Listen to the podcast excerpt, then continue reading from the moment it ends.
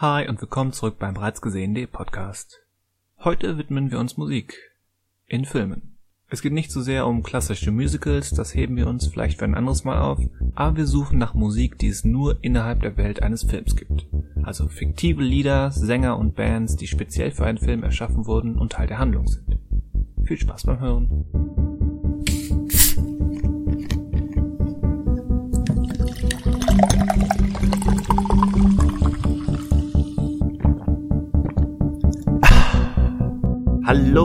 Willkommen zum bereits gesehenen Podcast. Wir sprechen wie immer über Filme und Serien und heute ein bisschen über Musik. Aber soweit sind wir doch nicht. Mein Name ist Christian Westus. Hallo zusammen. Mein Name ist Daniel Schinzig. Ich habe die Gitarre schon ausgepackt. Ich freue mich wahnsinnig. Hi. Hello. Und äh, mein Name ist Manuel und für Christian und Daniel bleibt heute nur der Backstage-Bereich, denn die Bühne gehört heute mir. sind, ich fühle mich wie in einer Quizshow äh, der 90er, wo jeder sich mit so einem flotten Spruch vorstellen muss. Genau, das Und hier ist Ihr Moderator Jochen Bendel. Willkommen bei bereits gesehen Duell. Ähm, ich muss, äh, ich habe auch dann direkt eine Frage am Anfang. Das passt vielleicht zu dem Quizshow-Charakter, den wir heute offensichtlich haben. Wenn du davor auch 100 andere Leute gefragt hast, also die gleiche Frage gestellt hast. Nein, diese Frage, die ist ganz speziell nur für dich, Manuel. Ach so, okay. Ach so, nur für mich auch. Ne? Nur Ich, ich für höre dich. weg. Nur für dich. Denn auch nur du kannst sie beantworten. Deine Mutter Bist- geht mich gar nichts an. Äh, geht dich gar nichts an. Äh, meine Mutter geht dich gar nichts an. Bist du wirklich real heute? Also, das hat mich letzte Woche doch schon echt aus dem Konzept gebracht. Weißt du, du warst nicht da und zack, war deine Stimme doch irgendwie da, als ich dann den Podcast später gehört habe. Bist du, bist du wirklich oder hast du irgendwie jetzt heute Google programmiert, dass du einfach so als Programm antwortest? Ähm, Oder bist du wieder da? Ich fände das schon wichtig. Mm, Wissen. darüber darf ich leider nicht sprechen. Und ich hätte jetzt gedacht, du zitierst Error. John Wick. Error. Ich denke, ich bin wieder da. Oder ich bin wieder zurück, wie auch immer er es sagt. In meinem Revier. I'll be back. Ich singe es nicht, damit wir nicht. Ja, aber ich-. Mein, mein scheiß Ohrwurmgehirn ist sofort wieder angesteckt worden. Nur weil du in meinem Revier sagst. Es ist schlimm. bietet Noch sich ja nie eben an. wirklich weg. Aber nur versteckt. Das war doch, oder? Habe ich nur versteckt? Ja, ja. Nee, oder? Doch, okay, gut. Lange her. Nein, ich wollte einfach nur sagen, wir sind heute wieder zu dritt. Äh, Manuel, ich finde es schön, dass du da bist.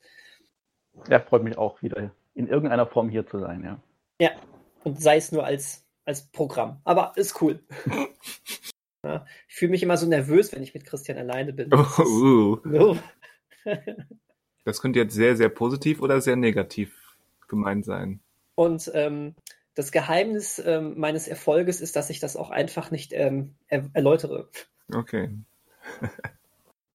War eine, war, eine, war eine aufregende Woche. Wie habt ihr sie verbracht? Zum Beispiel mit guten Filmen? Zwinker, zwinker?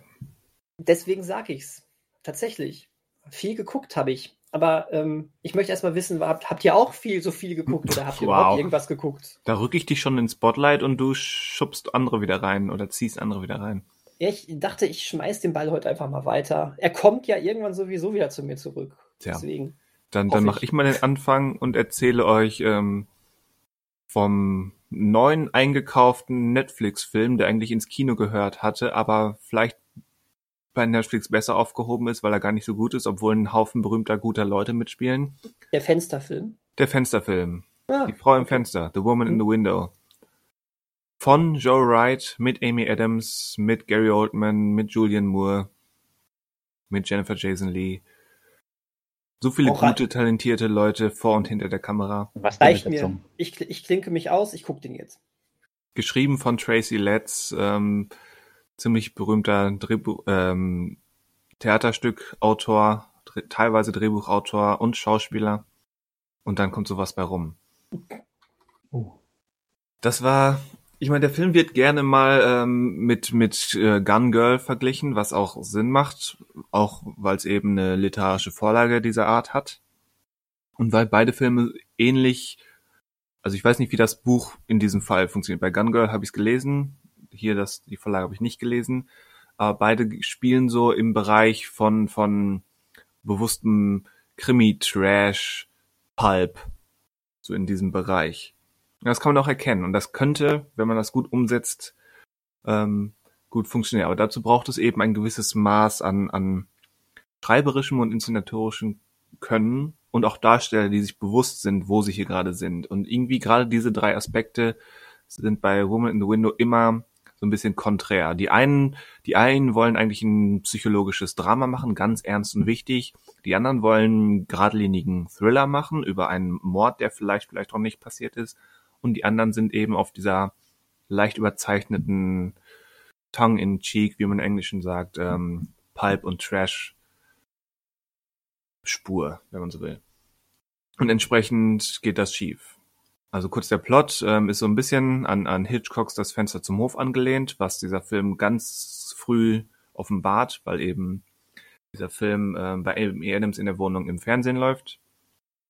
Amy Adams hat Agoraphobie, verlässt ihre Wohnung nicht, hat Panikzustände, wenn sie nur nah an die Tür geht.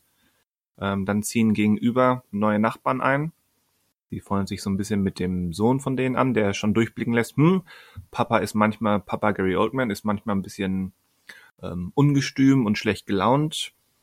Und dann sieht Amy Adams eines Nachts, wie Mama Julian Moore ermordet wird. Und keiner will ihr glauben, weil sie hat mit ihrer angeknackten Psyche, mit den 27 Tabletten, die sie nimmt, ähm, nicht so die Glaubwürdigkeit. Und dann taucht plötzlich ähm, Jennifer Jason Lee auf und behauptet, sie wäre die eigentliche Mutter und Julian Moore hätte es nie gegeben. Da, da, da. Ja.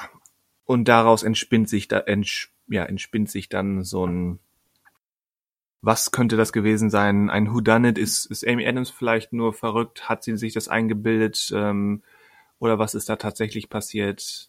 Und so weiter. Das hätte alles funktionieren können, aber wie gesagt, ähm, das kommt nie so ganz harmonisch vom Ton her zusammen und wirkt, wird zunehmend unfreiwillig komisch. Eine Frage. Ähm, ja. Sie sieht, dass Julian Moores Figur umgebracht wird. Also sie sieht nur, dass sie umgebracht wird oder sie sieht, dass sie von Gary Oldman umgebracht wird. Also wie genau willst du diesen Spoiler jetzt haben? Ach, das ist okay. Das, also ich dachte, okay. Ja, es geht wieder darum, ob quasi die, die Ausgangssituation ist die, dass sie nur sieht, dass sie ermordet wird und der Mann dahinter steckt. Also ob das quasi, wenn es dann in den ersten 20 Minuten passiert, ist es ja kein großer Spoiler. Und dass ja, der Mann auch mitspielt, dieses äh, also was auch immer Spiel dann oder wer auch immer dann recht hat oder nicht recht hat? Das ist eigentlich eine gute Frage, aber ich tatsächlich will ich sie jetzt gerade hier okay, okay, vor der Öffentlichkeit der Nation nicht beantworten. Nicht vor Daniel. Richtig. Ich geniere mich vor Daniel. Ich höre weg. So, ich, äh, ich, ich, ich, ich, ich verstecke mich. Ihr könnt reden. Wir hören dich noch, also hörst du uns? Bitte? Ja, genau. Okay, ja, dann, dann habe ich die Frage nie gestellt. Ähm, ich, Welche ähm, Frage? Was? Äh, ich ich, ich habe eine andere Frage. Ja. Wenn wir schon bei Filmen ähm, im Fahrwasser von Fenster zum Hof sind, besser den oder besser Disturbia? Ja, Disturbia ist halt, ähm, der ist nicht schlecht, der ist aber halt ziemlich geradlinig. Also 0 nach 15 klingt negativer als es gemeint ist, aber er ist schon ziemlich 0 nach 15. Dieser hier versucht mehr, sowohl inszenatorisch, es ist halt Joe Wright, der kann nicht normal inszenieren, was meistens gut ist, hier aber so ein bisschen definitiv überinszeniert ist. Hm. Und dann eben ist, ist die Story wesentlich komplexer konstruiert, abwechslungsreicher, die Figuren haben mehr zu tun. Da ist die Story halt in allen Bereichen simpler, entsprechend funktioniert er besser. Mhm. Aber er traut sich halt nicht. Das muss jetzt jeder für sich auslegen, ob das ob das nur sicherer und langweiliger ist oder, oder ob das so besser ist. Okay. Fun Fact: Disturbia ist unter diesen geradlinigen 0815 äh, Psychothrillern irgendwie so einer meiner Lieblinge. Als das, was er ist. Ich, ähm, der, der drückt irgendwie Knöpfe, dass ich den ziemlich cool finde. Hm. Ähm, aber das ist so ganz subjektiv. Ich, äh, wenn ich den kritisieren müsste, dürfte ich das, müsst, würde ich ihn schlechter bewerten, als ich ihn eigentlich finde, in diesem Fall tatsächlich. Also, ähm, warum auch immer. Ich habe so wahnsinnig Spaß mit diesem Film, was auch so am Soundtrack liegt, so irgendwie so an dieser Umgebung. Äh, ich mag den. Deswegen irgendwie kam mir das so gerade, weil das ist ja schon sehr, sehr nah auch am Fenster zu Hof und in dieser Prämisse. Ja. Und ähm, ja, und äh, was ist, eu was ist euer Joe Wright-Liebling? Das ist eine gute Frage. Wahrscheinlich mhm. Anna Karenina. Der ist nämlich massiv unterschätzt und super, super gut. Hm. Ja, also der wäre auf jeden Fall in der Top 3.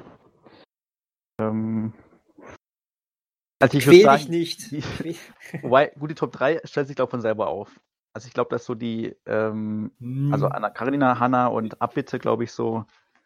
Ich weiß nicht, ob, ob jemand. Ich finde seinen Stolz und Vorteil eigentlich auch gut. Ja, gut, genau, das ist dann, ja. Aber das sind so, glaube ich, die vier. Und dann einen rauszupicken.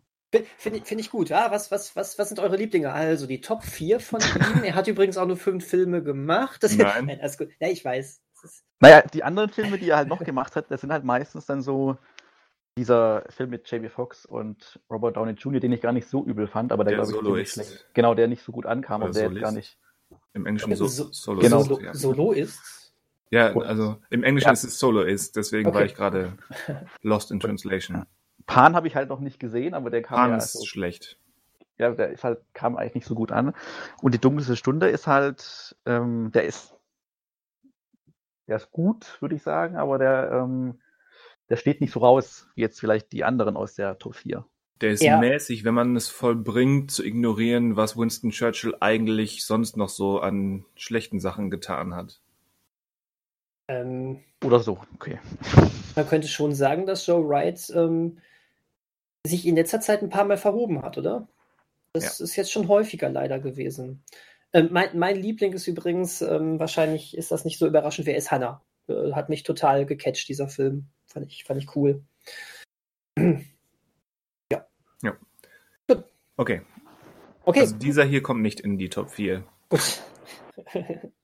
Also auch nicht wegen Joe Wright anschauen. Also allein die, wenn du so meintest, er ist überinszeniert, also allein deswegen lohnt es sich nicht unbedingt, da mal reinzuschauen. Also man erkennt, dass da kein, kein 0815 Regisseur, den Netflix irgendwie da reingeschmissen hat, dran sitzt, sondern halt jemand, der ja einen gewissen Stil hat, erprobt ist und so weiter. Aber es ist halt meistens mit wenig Zweck, sondern viel Show inszeniert. Ja. Gut, es war ja kein, äh, kein Netflix-Film, ne? da haben sie sich ja eingekauft. Das stimmt, ja, ja. Das war Ja, Dis Disney wollte den ja auch irgendwie loswerden. Ne? Eigentlich hätte Disney den veröffentlichen Der ist ja auch gefühlt schon anderthalb Jahre alt. Genau. Ja, ich Ja. sehe gerade, es gibt schon einen neuen Film von, also für dieses Jahr ist schon, ist schon äh, Cyrano äh, angekündigt als neuer Film in der Post-Production von Joe Wright. Mit Peter Dinklage als Cyrano und Ist es der Cyrano. Cyrano de Bergerac? genau, Okay. Also eine Biografie. Hm, Manuel. Okay. Manuel, hast du irgendwas Besseres geguckt?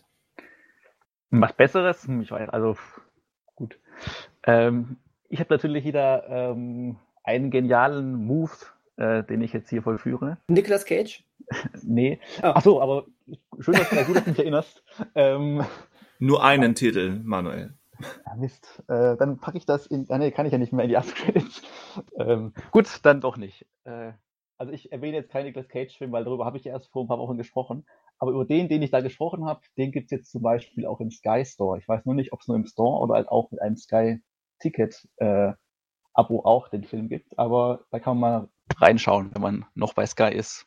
Ja, gut. Ich habe über den Film nicht gesprochen, deswegen komme ich zu meinem eigentlichen Film. Und da möchte ich äh, mich an le- letzter Woche nochmal anschließen, wo es ja um Mütter ging. Und zwar gibt es gerade, hm, ich meine jetzt erst seit einer Woche oder schon länger, den Film Run bei, also Rennen bei Prime Video. Und darin äh, ist die Hauptfigur Mutter. Und damit äh, wir zum richtigen Thema. Wahnsinn. Und zwar spielt äh, Sarah Pauls darin ähm, eine Mutter. Und ähm, sie hat, also ich erwähne, ich erzähle kurz, um was es in dem Film geht, möchte aber äh, mitgeben, äh, für die, die den Film schon kennen, dass ich jetzt vielleicht Dinge erzähle, die vielleicht nicht so sind, aber ich möchte ja nichts verraten. Das heißt, ich habe den Film schon verstanden, aber ich erzähle jetzt so, dass ich nichts verrate. So, also, du- weiter du geht's. willst keine Twists verraten. Genau. Also, Sarah Paulson spielt eine Mutter, die hat eine Frühgeburt ähm, und äh, deswegen hat ihr ihre Tochter ganz viele Krankheiten und Wehwehchen und wird halt von ihr sehr vorsichtig aufgezogen. Und dann springt man so, ich glaube, so 16, 15, 16 Jahre in die Zukunft und ähm, das Mädchen ist halt, ja, logischerweise jetzt 15, 16, sitzt aber halt im Rollstuhl und ähm, wird halt quasi von zu Hause aus von der, von der Mutter gepflegt und unterrichtet. weil sie eben ja so vielen Gefahren ausgesetzt wäre sonst, weil sie halt so viele Krankheiten hat und ähm, deswegen von der Mutter ja versorgt wird und im Haus gehalten wird.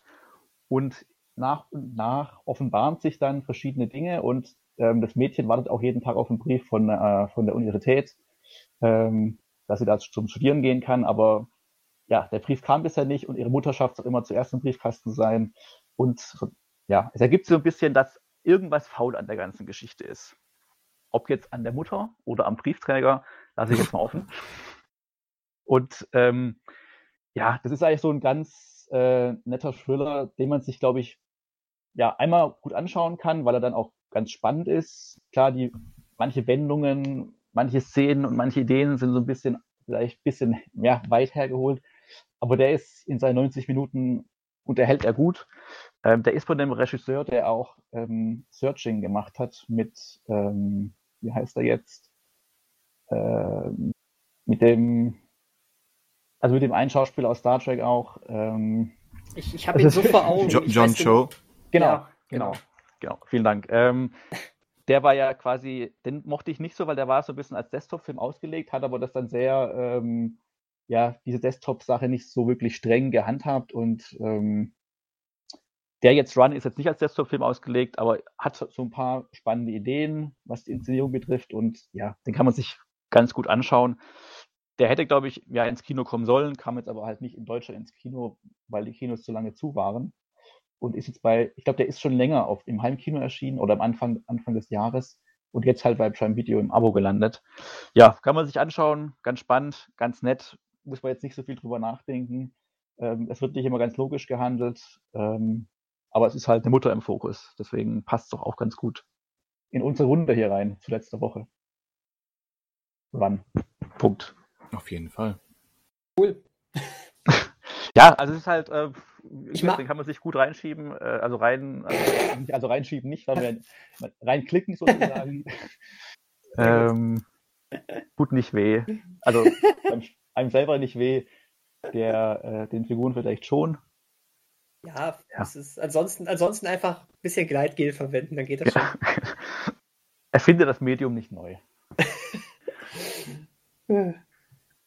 Ich mag, ich mag das immer, wie du Bögen schlägst. Das ist, ähm, also ich meine jetzt nicht, dass du dann irgendwie vor unter so einem Torbogen stehst und den dann haust, ne? Ich meine, die- dass du immer so schöne thematische Bögen schlägst. So hat man immer das Uah, Gefühl, uah. so hat man immer das Gefühl, ähm, Da denkt einer nach. ja, so die Re ja, ja, genau. Diese regelmäßigen ähm, Hörer haben so das Gefühl von so einem, von so, einer von so einem narrativen Faden. Das ist cool. Mag ich. Mag ich. Ja, das ist, also ich könnte natürlich noch mehr Filme nennen, aber ich nenne Ja, nee. diesen jetzt. nee, nee. Äh, Das sind die Regeln. Deswegen, Ja. Daniel, darfst du übernehmen. Danke. Wir sind ja noch im Vorgeplänkel. Das Genau. ist, äh, das, wir sind ja, wir sind ja getaktet. Ne? Das ist, ähm, das muss ja weitergehen. Äh, ich habe einiges gesehen, aber ich werde nicht alles besprechen. Auch für dich Ähm, gilt. Ja, genau. Ich weiß. Ich habe eine Sache ausgesucht. Das Schöne ist, es ist nicht der, es ist aber nicht der Film, den ich wirklich zuletzt gesehen habe. Das ist ja immer so unser, so ein Dann bisschen so ein Spaß, spaßiger Diskussionspunkt zwischen uns. Ähm, ne, nehmen wir jetzt, wenn wir in dieser zuletzt gesehenen Rubrik, äh, nehmen wir da jetzt irgendwie so eine, so die Rosine von den Sachen, die wir in den letzten paar Tagen gesehen haben, oder nehmen wir wirklich das, das zuletzt gesehene, wenn man so komplett, ähm, ähm, ja, wenn man mal so ganz streng ist. Die Sache ist aber, da, das wirklich unmittelbar zuletzt gesehene werde ich noch gleich im Hauptthema einmal aufgreifen. Deswegen bin ich heute fein raus. Ähm, nein, ich habe ich hab einige Dokumentationen gesehen, diesmal so übers, über, über, über Filme oder Film, Filmemacher oder Schauspieler und da ist mir eine besonders ans Herz gegangen. Ähm, ich habe ähm, die Dokumentation, die HBO-Dokumentation von 2018 gesehen, Come Inside My Mind. Ähm, Mhm. und ähm, die beschäftigt sich ähm, sehr nah mit dem Leben und dem Werk von Robin Williams. Ähm, Sehr, ähm, also es hat mich erstmal sowieso subjektiv wahnsinnig interessiert, weil ich bin mit Robin Williams, wie wahrscheinlich ähm, wir alle, aufgewachsen. Also ich konnte also ich konnte mich als Kind diesem Schauspieler nicht entziehen. Da waren Filme wie ähm, Mrs. Doubtfire, Pan, äh, ne, Bullshit, Pan, äh, ähm, Hook, Hook, Hook natürlich. Vor, vorhin über Pan gesprochen. Äh, be, be, ähm, einige Menschen würden jetzt behaupten, Pan ist auch, äh, Hook ist auch nicht viel besser als Pan. Ich mag ihn, liegt aber auch viel an Erklärung, gebe ich auch zu. Ähm, aber ne, Robin Williams damals auch, äh, ich weiß noch, Flabber gehört ja auch noch so ein bisschen zu meiner Kindheit. However, ähm, das hat mich jetzt mal sehr interessiert. Ich wollte schon immer mal reinschauen. Jetzt habe ich es endlich mal gemacht.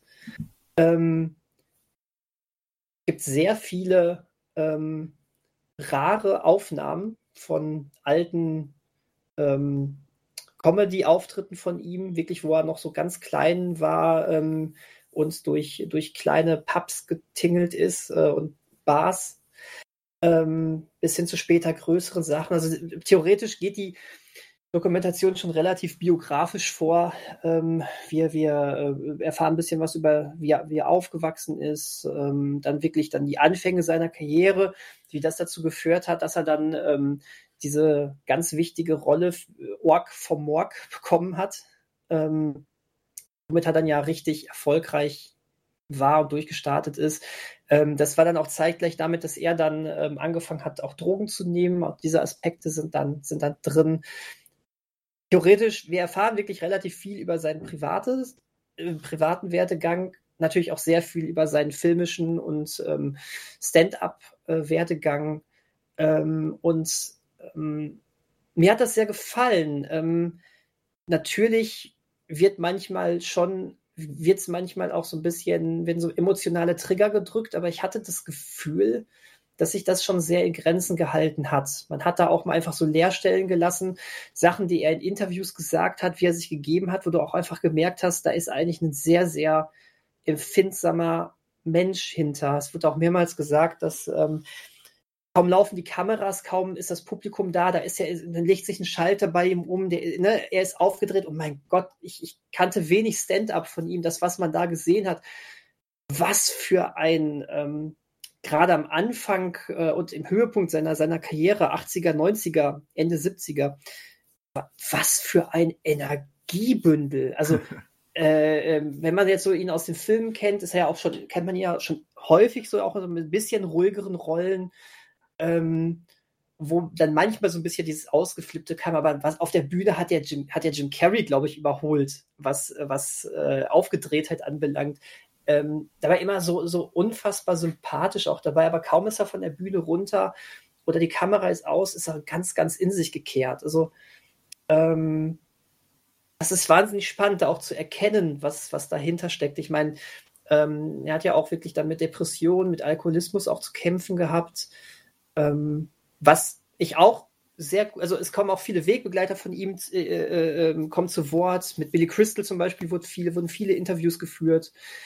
Ähm, was mir gar nicht so bewusst war, ist übrigens, dass er unmittelbar vor dem Tod von John Belushi äh, bei ihm war. Also äh, Robin Williams war dann tatsächlich äh, sogar vor, vor Gericht gelandet.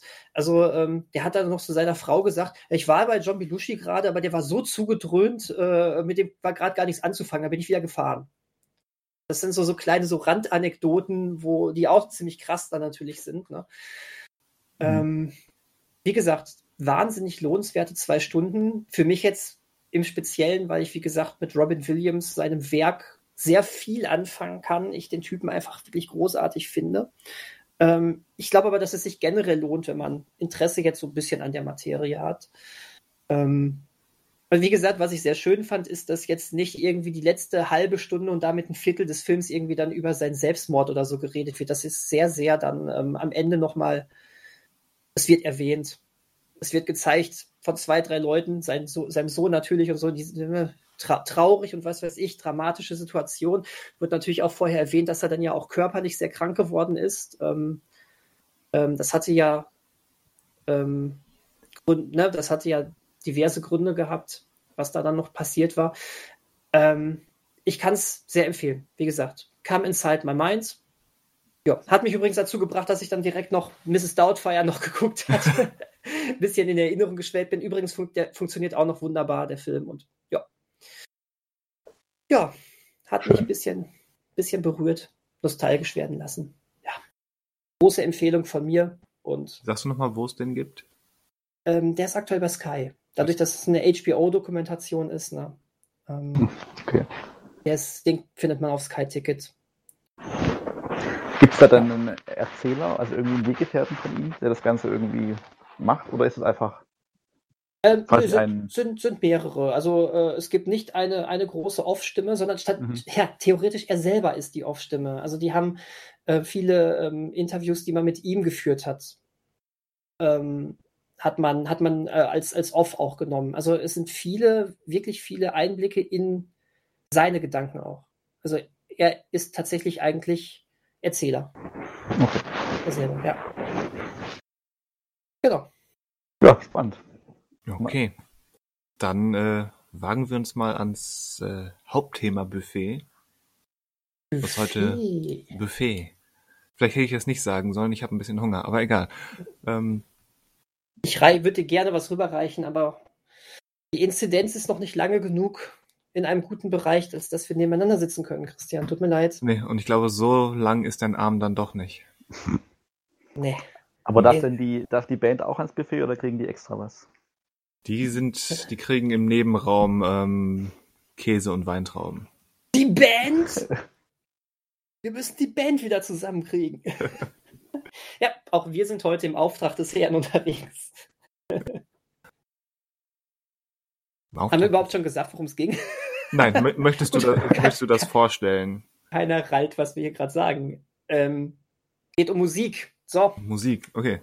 nein, also tatsächlich. Spezi ähm, spezifischer muss man das nicht formulieren. Nö, nö, nö, ne, geht um, geht um Musik, geht um Musik. Wir machen hier, wir machen hier auch nur so einen Podcast, einfach so, ne. Nein, nein, ein bisschen spezieller sind wir heute unterwegs, denn wir wollen heute über ähm, fiktive Bands und fiktive, also extra für Songs geschriebene, ähm, hä, extra für Filme geschriebene Songs ähm, sprechen, die aber innerhalb der Handlung eine Rolle spielen. Also ne, nicht einfach irgendwie Will Smith hat, äh, hat Men in Black zu Men in Black einen Song gemacht, Quatsch, sondern wirklich ähm, diegetische Musik, also sprich Musik, die innerhalb der Handlung eine Rolle spielt. Bands, die extra nur für nur in, nur in Filmen existieren.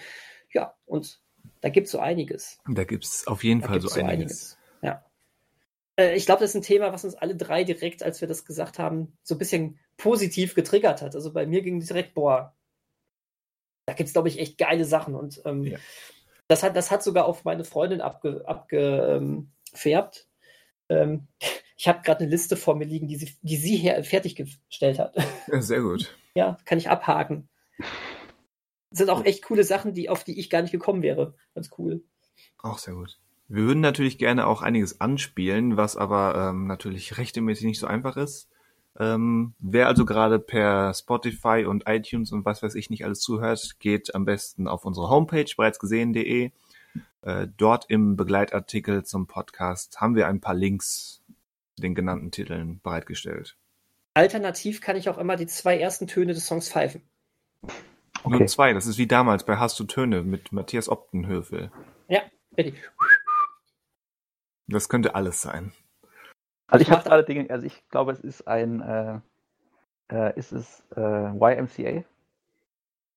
Ich, hab, ich weiß selber nicht, das ist das Problem. Aber, aber Moment, ich kann ja wirklich, ich, kann- ich denke jetzt mal an einen Song. Ich treffe eh nie Töne, deswegen ist es egal. Aber ich denke jetzt mal an etwas und dann. Das war Star Wars. Ist nicht, ähm, Ey, das hat of the funktioniert. Geil, nein, es war Star Wars, war wirklich Star Wars. Geil. Es funktioniert. Passt, Aber so schon, machen fa schon falsch, weil dieses Lied zählt nicht. Aber Nein, ist richtig. Ich- Ein Ist richtig. um direkt ins Thema zu steigen, ein anderes Lied aus Star Wars Ja. zählt. Mm, Nochmal. Das war nur ein Ton, oder? Ja, ich habe auch nur einen gehört. Äh, der erste wurde verschluckt, verdammte. Das war wieder nur einer. Also entweder will dein Mikro nicht oder deine Stimme, äh, deine. Das muss man jetzt so ein bisschen Stimme heizen. Genau, ja. Das okay, war ja. besser, ja. Perfekt. Ja, ähm, tatsächlich, ähm, das Mikro ähm, geht ja immer automatisch aus, wenn ich nichts sage. Und da, ich habe den ersten Ton, glaube ich, mal zu kurz gemacht. Deswegen. So what. Aber das, da, darüber reden wir, ne? Genau, die Cantina-Musik. Und jetzt die Preisfrage. Habt ihr recherchiert oder wisst ihr automatisch, wie diese Band heißt? Nee, nee. Nee. Und ich glaube, das weiß, das wissen 99% der Leute wahrscheinlich nicht, weil alle denken, die heißt Cantina Band einfach nur, ne? Ja, wird ja auch innerhalb der Handlung wird dieser Name nie gesagt. Das ist halt Mhm. nachträglich entstanden. Ähm, Cla Die- Clash at Demon Heads, nee, das war was da anderes. kommen wir später zu. Garantiert. Gott. Ähm, die Cantina Band heißt Figrin Dan oder Dan mit Apostroph D Apostroph A N. Figrin Dan and the Modal Notes. So, ja, natürlich. Mhm. So sieht das aus. Passt. Ähm, ja, hätte man auch besser, also wäre auch schöner, wenn man das auf, auf die Soundtrack-CD geschrieben hätte. Finde ich. Wirkt direkt Das geiler. neue Album, ja. Ist aber auch immer eine starke Band. Ne? Von der hätte man gern mehr erfahren. Also ist eigentlich die Auf Frage, jeden Fall. in der, wenn man da ist in dieser Bar, möchte man eigentlich Han Solo folgen oder möchte man eigentlich dieser Band folgen auf ihrer Tour über? Weil wahrscheinlich diese Band war jetzt auch auf Tatooine, aber die hätte doch bestimmt es geschafft, mal dieses Universum größer zu machen. Aber Die jetzt, genau, nur- jetzt mal ohne Witz. Weil die- Disney will, will ja das Star Wars-Universum komplett ausschlachten. Dann sollten sie auch mal sowas in Betracht ziehen. Einfach wirklich einen Musik-Tour-Film von dieser Band. Ja. So, so im Stil, so quasi almost, fa äh, almost famous im Star Wars-Universum. Almost Famous Tatooine, ja. Ja. das ist voll geil. Würde ich direkt angucken. Es muss nicht immer alles äh, Skywalkers und Weltraumschlachten sein. Es kann auch mal sowas sein. Wenn, wenn wir schon eine, eine, eine flache Kultur, wo, wo alles, oder eine Monokultur haben, wo alles aus demselben Ort entspringt, äh, dann muss man das zumindest vielseitig aufziehen.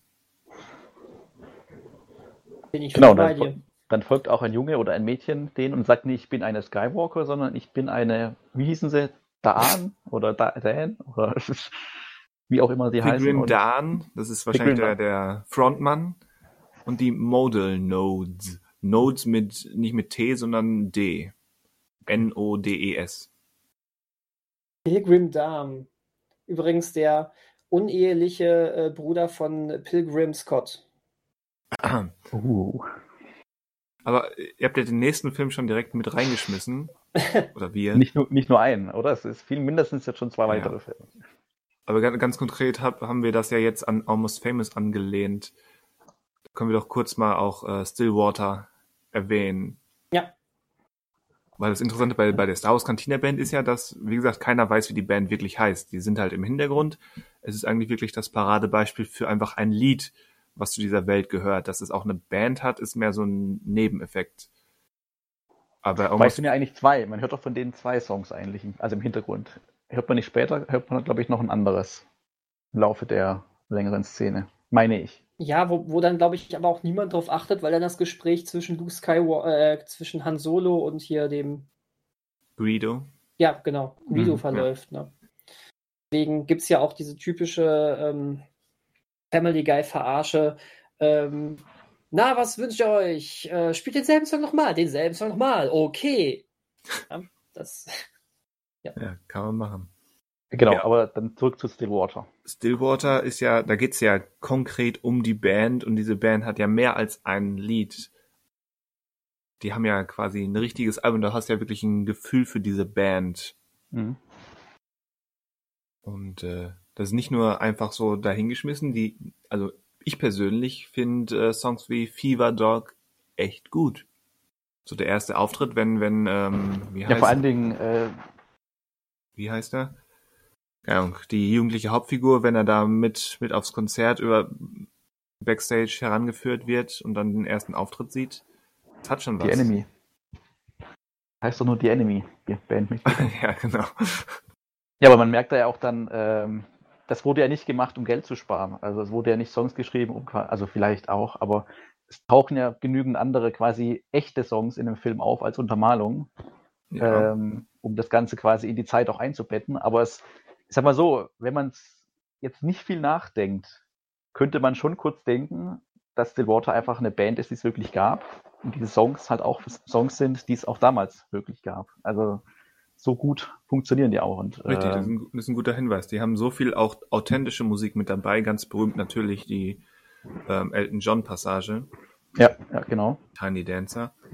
Aber Stillwater passt da genau rein. Also ist man merkt nicht, wo, wo der, die fiktive Band aufhört oder der fiktive Musikbereich aufhört und der authentisch historische anfängt. Oder anders. Genau. Ja. Hm. Der Film würde auch als eine gute Biografie funktionieren von Stillwater, wenn es die wirklich gegeben hätte. Eine gute Biografie, weil es halt dann nicht so abhandeln ist von, äh, also wir hatten das Thema Biografien ja schon mal, Filmbiografien, weil er ja nur so eine, einfach so, eine, so ein Segment halt rausnimmt. Und dadurch lernt man aber trotzdem die Band oder halt die einzelnen Bandmitglieder, so, also mehr, mal mehr, mal weniger kennen. Und ähm, was für Themen die beschäftigt oder was für Kämpfe die mit sich ausringen müssen. Und ähm, das funktioniert dann auch mit einer fiktiven Band sehr gut in dem Fall. Ja. Ähm, Almost Famous hat natürlich auch den, ähm, den wahnsinnigen Glücksgriff, dass, ähm, äh, dass, dass du ähm, mit dem, mit dem ähm, Hauptdarsteller, mit dem jugendlichen Hauptdarsteller diese Band ja auch kennenlernst. Ne? Und dieses Bandleben kennenlernst. Ja. Du hast ja immer diese Perspektive aus dieser Sicht, ähm, ja, aus dieser Teenager-Sicht. Das Ganze ist ja ein Coming-of-Age-Film. Und ähm, ähm, ja, du, du lernst diese neue Band ja auch einfach, einfach perfekt kennen, durch die perfekten Augen, durch einen riesengroßen Fan. Mhm. Ähm, und dadurch hast du automatisch, also nicht automatisch, automatisch, weil es einfach auch so wahnsinnig geil und gut inszeniert ist und geschrieben ist, hast du, auto, hast du da, dadurch automatisch dieses, diese Empfindung, ja, diese Band muss es einfach wirklich gegeben haben. Das ist einfach so. Das ist total gut. Also ich glaube, ich habe das erste Mal diesen Film gesehen, da war ich auch noch relativ jung. Äh, habe mich nicht viel damit beschäftigt. Mein, mein damaliger Chef hat mir das, ähm, hat mir den ausgeliehen, auch großer Musikfan damals gewesen. Und ähm, ich habe mich nicht, ne, ich wusste nichts drüber. Ich hätte jetzt gedacht, oh, das, das könnte jetzt auch wirklich so ein autobiografischer Film sein. Habe ich dann erst ein bisschen damit auseinandergesetzt. Also das funktioniert. Funktioniert hervorragend.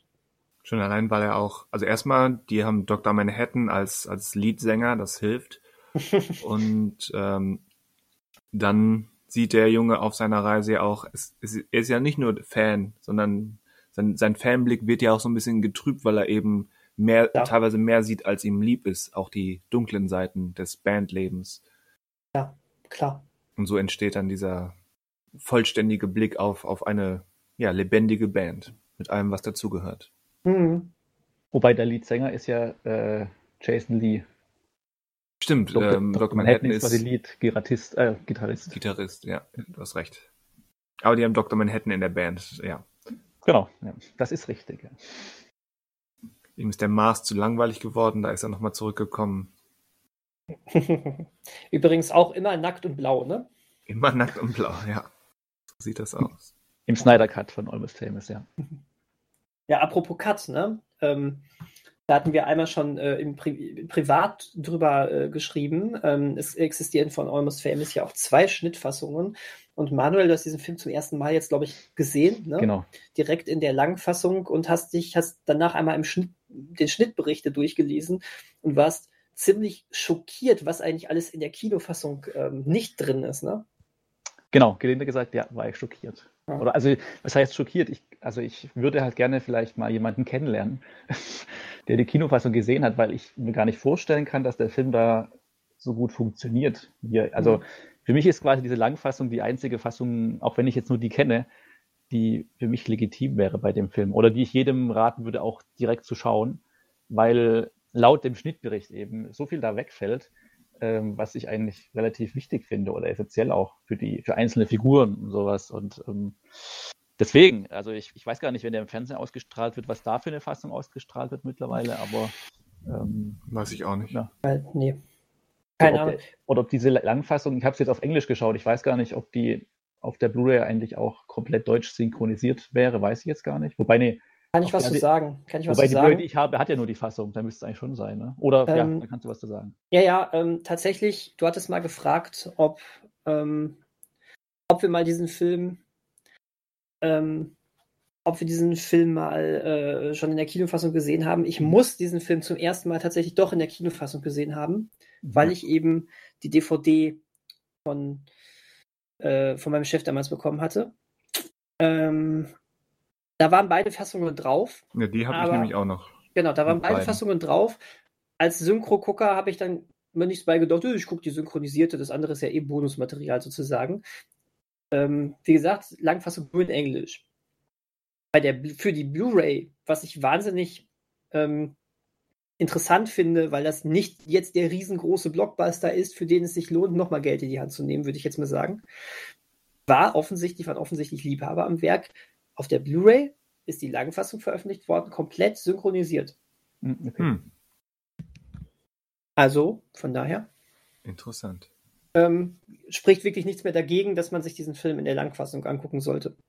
Ja, würde ich auch sagen. Oder würde ich dazu raten, auf jeden Fall. Hm.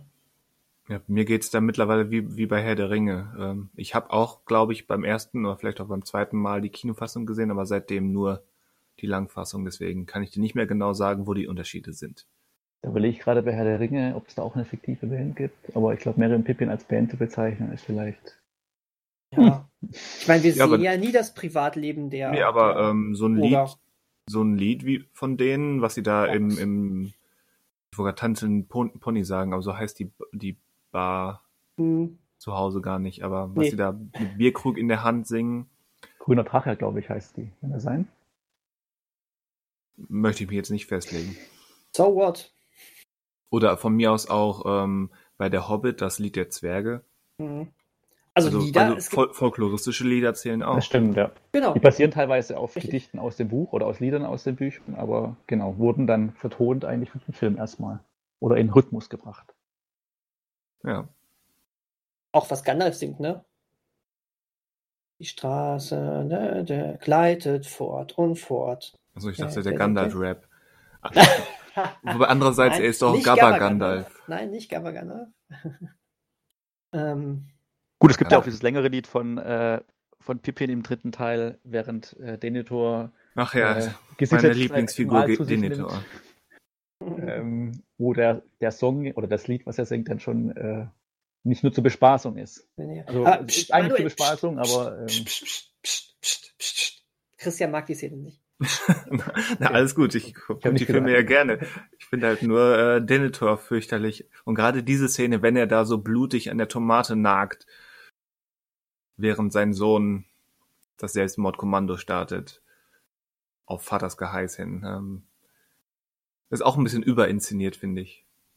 Und übergespielt. ja gut, ist ja der dritte Teil, da ist äh, manches drüber. Ähm, und dann kommt halt noch eine ganze Trilogie zum Hobbit, wo das halt dann weiterging in dem, in dem Sinne. Noch weiter drüber. Deswegen bleibt der beste Teil auch der erste Teil. So, gut. Ja. Zurück zur Ja, fiktiven ist so. Ist so. Die Gefährten ist bester Fantasy-Film. Ja, Hat nur den Haken, dass er nicht alleine stehen kann. richtig. Äh, Ich meine, ist ja auch nicht so, dass man danach sagt, so, das war's. Wenn ich die Gefährten gucke, möchte ich dann auch schon die beiden anderen gucken, die ja auch Ja. wahnsinnig gute Filme sind. Aber die Gefährten ist der beste. Hat auch allein die ganze Sequenz äh, in den Minen, ne? Zum Beispiel, ja. Oh, ah, Ja, Der Bayrock ist immer noch beeindruckend. Das, wir damals mussten ja ein Jahr lang leben, nur mit diesem Film. Also es ging ja nicht weiter. Wir mussten Ja, ja. dann ein Jahr warten. Das ist ja, also die heutige Jugend unvorstellbar, dass man da einfach dann wartet ein Jahr, bis es weitergeht mit den Gefährten. Auch wobei, die Marvel-Fans sind da noch mehr gewohnt, oder? Ja, je nachdem, auf was sie warten. Wenn sie nur auf einen neuen Film aus dem MCU warten, dann dauert es nicht mehr ein Jahr, außer halt jetzt Corona, aber das ist Sonderfall. Gut, aber Gut, der zwischen große. Infinity War und Endgame wahrscheinlich meinst du jetzt. oder? Ja, Also, das dachte ich jetzt. Da war jetzt auch ein äh, knappes Jahr drin. Aber Das dazwischen gab es halt schon andere MCU-Filme. Ja, aber die haben ja das nicht weitererzählt. Die haben diesen Cliffhanger nicht aufgelöst. Nee, aber sie, sie befriedigen so ein bisschen dieses Bedürfnis nach dieser Welt. Das gab es bei Herr der Ringe nicht. Gut. Ist, einigen wir uns drauf, es ist anders. Ist anders. Und Ja. doch, und doch irgendwo. Nein, ist anders. So, ich habe jetzt noch eine Quizfrage für euch. Oh, ja. Es gibt, eine fiktive, es gibt eine fiktive Band, die heißt Weird Sisters. Weird mit Y. W-Y-R-D. Mhm. Kennt ihr die? Ich habe die schon mal gehört auf jeden Fall. Kennt ihr die vielleicht, wenn ich euch sage, dass ähm, ein Lied von denen heißt äh, Can You Dance Like a Hippogriff? Ah, ich wusste es. Das ist ja aus Harry Potter, ne? Ich, hab, ich wollte es nicht sagen. Ihr hättet Nee, im ist- End. Nee, das ist nicht aus Harry Potter, oder? Doch, Okay. aus Teil 4. Okay. Also, wenn, wenn sie da bei- im beim Zuge des Trimagischen Turniers diesen komischen Ball haben. Genau, ich, ja. okay, jetzt wird's wirsch. Ich habe jetzt einmal, jetzt. ich, ich habe jetzt einmal nachgeschaut. Weird Sisters mit Y. Das erste, was mir angezeigt wird, ist, dass es eine Band, Eine echte Band ist. nee, aus, der, aus dem Scheibenwelt-Universum ist. Hä? Habe ich jetzt schlecht recherchiert? Wie komme ich denn sonst darauf? Aber der, der Songname stimmt auf jeden Fall. Also Weird Sisters gibt es auch im äh, äh, Discworld Animated Movie steht hier und dann irgendwie Weird Sisters ist Terry Pratchett's äh, ist Terry Pratchett's sechster Discworld Roman von 1988. Ist jetzt nur das, was ich auf die Schnelle in eine bekannte Suchmaschine eingegeben habe. Wie gesagt, Okay. mir, sagte, mir sagt es gar nichts. Bei Harry Potter Wiki wird jetzt Weird dann doch normal Weird mit EI geschrieben. Okay. Mhm. Aber irgendwo anders, wo ich vorher recherchiert habe, wurde es mit Y, mit y geschrieben. Also es gibt auf jeden Fall die Weird Sisters, aber das ist wohl eine. Ich weiß jetzt auch nicht, ob das eine Band ist, äh, aber sie tauchen auf jeden Fall äh, bei Terry Pratchett auf. Wahrscheinlich Mhm. ist es nicht mal eine Band. Nein, ich meinte dann die Weird Sisters von okay, Harry Potter. gut. Wobei auch mal schön über die Scheibenwelt gesprochen zu haben. Das Interessante da ist ja, dass da ähm, ziemlich berühmte tatsächliche britische Musiker hinterstecken, Okay. die die auch spielen in dem Film. Nämlich gerade für mich als Fan äh, Phil Selway und Johnny Greenwood von Radiohead sind dabei, Mhm. äh, Steve Mackey von Pulp und Jarvis Cocker. Das sind schon durchaus große Namen aus der britischen Rock-Szene. Ja, cool. Ich habe die Szene gerade so gar nicht mehr im Kopf, muss ich gestehen. Das ist ja was. Das ist ja was. Ich habe den Film aber auch, glaube ich, seit zehn Jahren oder so nicht mehr gesehen. Wahrscheinlich noch länger. Das ist ja der Lieblingsteil von Kollege Mester. Weiß ich, weiß ich, weiß ich. Da hat er sich, da hat er sich genau um einen Film vertan. genau um einen Teil. War ein Teil zu spät dran, um zu sagen, das ist mein Lieblingsfilm. Tja. Spät am Ich, spre Zug. ich spreche mir jetzt mal jegliche subjektive Meinung ab, weil es kann, es kann keine subjektive Meinung darüber geben, welches der beste Harry Potter-Film Das ist Nein.